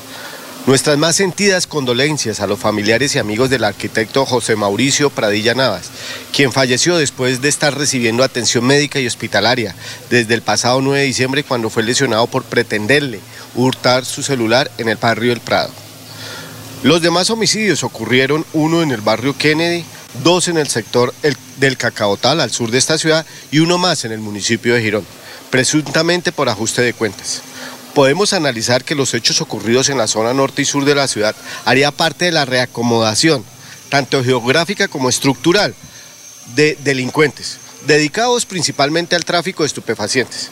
Después de los contundentes golpes que ha dado la metropolitana de Bucaramanga, podemos analizar que los hechos ocurridos en la zona norte y sur de la ciudad de Bucaramanga haría parte de una reacomodación de estructuras delincuenciales, dedicadas principalmente al tráfico de estupefacientes. Después de analizados los hechos y los golpes contundentes que ha venido dando la metropolitana de Bucaramanga, se puede inferir en la disputa de los territorios para el negocio ilícito de drogas. Se ha dispuesto un componente de investigadores, quienes trabajarán articuladamente con nuestra Fiscalía General de la Nación, a fin de recolectar todas las evidencias con las que ya se cuenta, para agilizar el proceso de judicialización e individualización además de capturar cuanto antes a los responsables de estos hechos. Dentro de las acciones adelantadas o efectuadas en lo corrido de este mes de diciembre, van más de 2.592 planes preventivos, incautación de nueve armas de fuego y 20.000 dosis de diferentes alucinógenos, 824 campañas en 10 días, 21.000 personas sensibilizadas, operaciones conjuntas con ejército y fiscalía, 64 capturas en lo corrido de diciembre, desarticulación de cuatro grupos delincuenciales, dos por hurto y dos por tráfico de estupefacientes, más de 280 puestos de control realizados. Esto deja como resultado más de 1.890 motocicletas y 34 mil solicitudes de antecedentes. La Policía Metropolitana de Bucaramanga, en cabeza del señor general José James Roa, viene adelantando diferentes planes y programas en diferentes puntos de la ciudad, donde se seguirá durante todo el mes de diciembre y gran parte de enero atacando a la delincuencia. Seguimos siendo implacables contra el delito. Continuaremos con nuestros diferentes planes que vienen dando resultados. Don, Laurencio. Exacto, es el coronel Jaramillo. José Oscar Jaramillo, su comandante de la Policía Metropolitana de Bucaramanga. coronel José Oscar Jaramillo, su comandante de la MEBU. Bueno, la de irnos, don Jorge. Don Alfonso, el Twitter publicado por Juanita Guebertu, la directora de Human Rush, quien ha publicado lo siguiente. Lamentable que los gobiernos de Argentina, Bolivia, Colombia y México respondan a la grave crisis en Perú, victimizando a Castillo, quien intentó disolver el Congreso en medio de investigaciones por corrupción. América Latina debe apoyar a Perú defendiendo el Estado de Derecho. A propósito, de la señora Juanita. Sí, a propósito de, del Perú, aquí don Abelardo Correa nos envía desde Lima y varias ciudades del Perú unos videos impresionantes. Es muerto tras muerto, tras muerto, tras muerto. Yo me, me, he puesto a ver los videos y son diferentes videos, son diferentes hechos. Es decir, lo que está diciendo la televisión de poquitos muertos, no. Son muchos, según don Abelardo Correa, que nos envía estos videos. Bueno, eh, la primera línea de Perú en acción, don Alfonso. Eh, colecua, como dice don Lorenzo. Bueno, Lorenzo Lizarazo está aquí en Colombia o sigue en, en California, Estados Unidos. No, sigue aún fuera del país. Un saludo para, este la pasa en San Francisco, California. Un saludo para Don Laurencio Lizaranzo, un sangileño. Eh, debería venir a ser candidato a la alcaldía de San Gil, don Lorenzo. Conoce bastante de San Gil. Bueno. No, no, no, no, no, no, no. ¿No? No me lo dañe. Ah, bueno. Don, don, don Laurencio, la de irnos. Alfonso, el próximo lunes la empresa, eh, la Corporación Autónoma Regional CAS rinde cuentas ante los eh, alcaldes y la comunidad eh, que tiene jurisdicción. El director ha dicho que ha sido un balance importante de gestión durante 2023 y el lunes en la mañana será ahí en el auditorio de la Casa Gil la rendición de cuentas. Bueno, y un saludo para la alcaldesa de Gambita que ya nos escribió y nos habla, pero mañana no tenemos tiempo para leer lo de la escuelita que según el señor ministro eh, se, está, se, va a caer, se va a caer si no, no ayudan. Si la culpa es de ella, del gobernador. Que ¿Ah? ¿Qué va a decir? jalón de orejas, don Alfonso? Yo no sé. Ahí nos escribió. ¿Jalón de orejas? ¿Desde el Palacio Amarillo? Yo creo que. Salud para la hermosísima Aidubi Mateus. Son las 7.25, ya está el doctor eh, Ricardo González Parra ahí para ir con su mensaje de mel en melodíaenlínea.com y 1080m. Adiós, nos vemos mañana. Últimas noticias los despierta bien informados de lunes a viernes. En todas las áreas de la información regional, un periodista de Últimas Noticias registra la información en Radio Melodía 1080 AM y en melodíaenlínea.com. Director Alfonso Pineda Chaparro.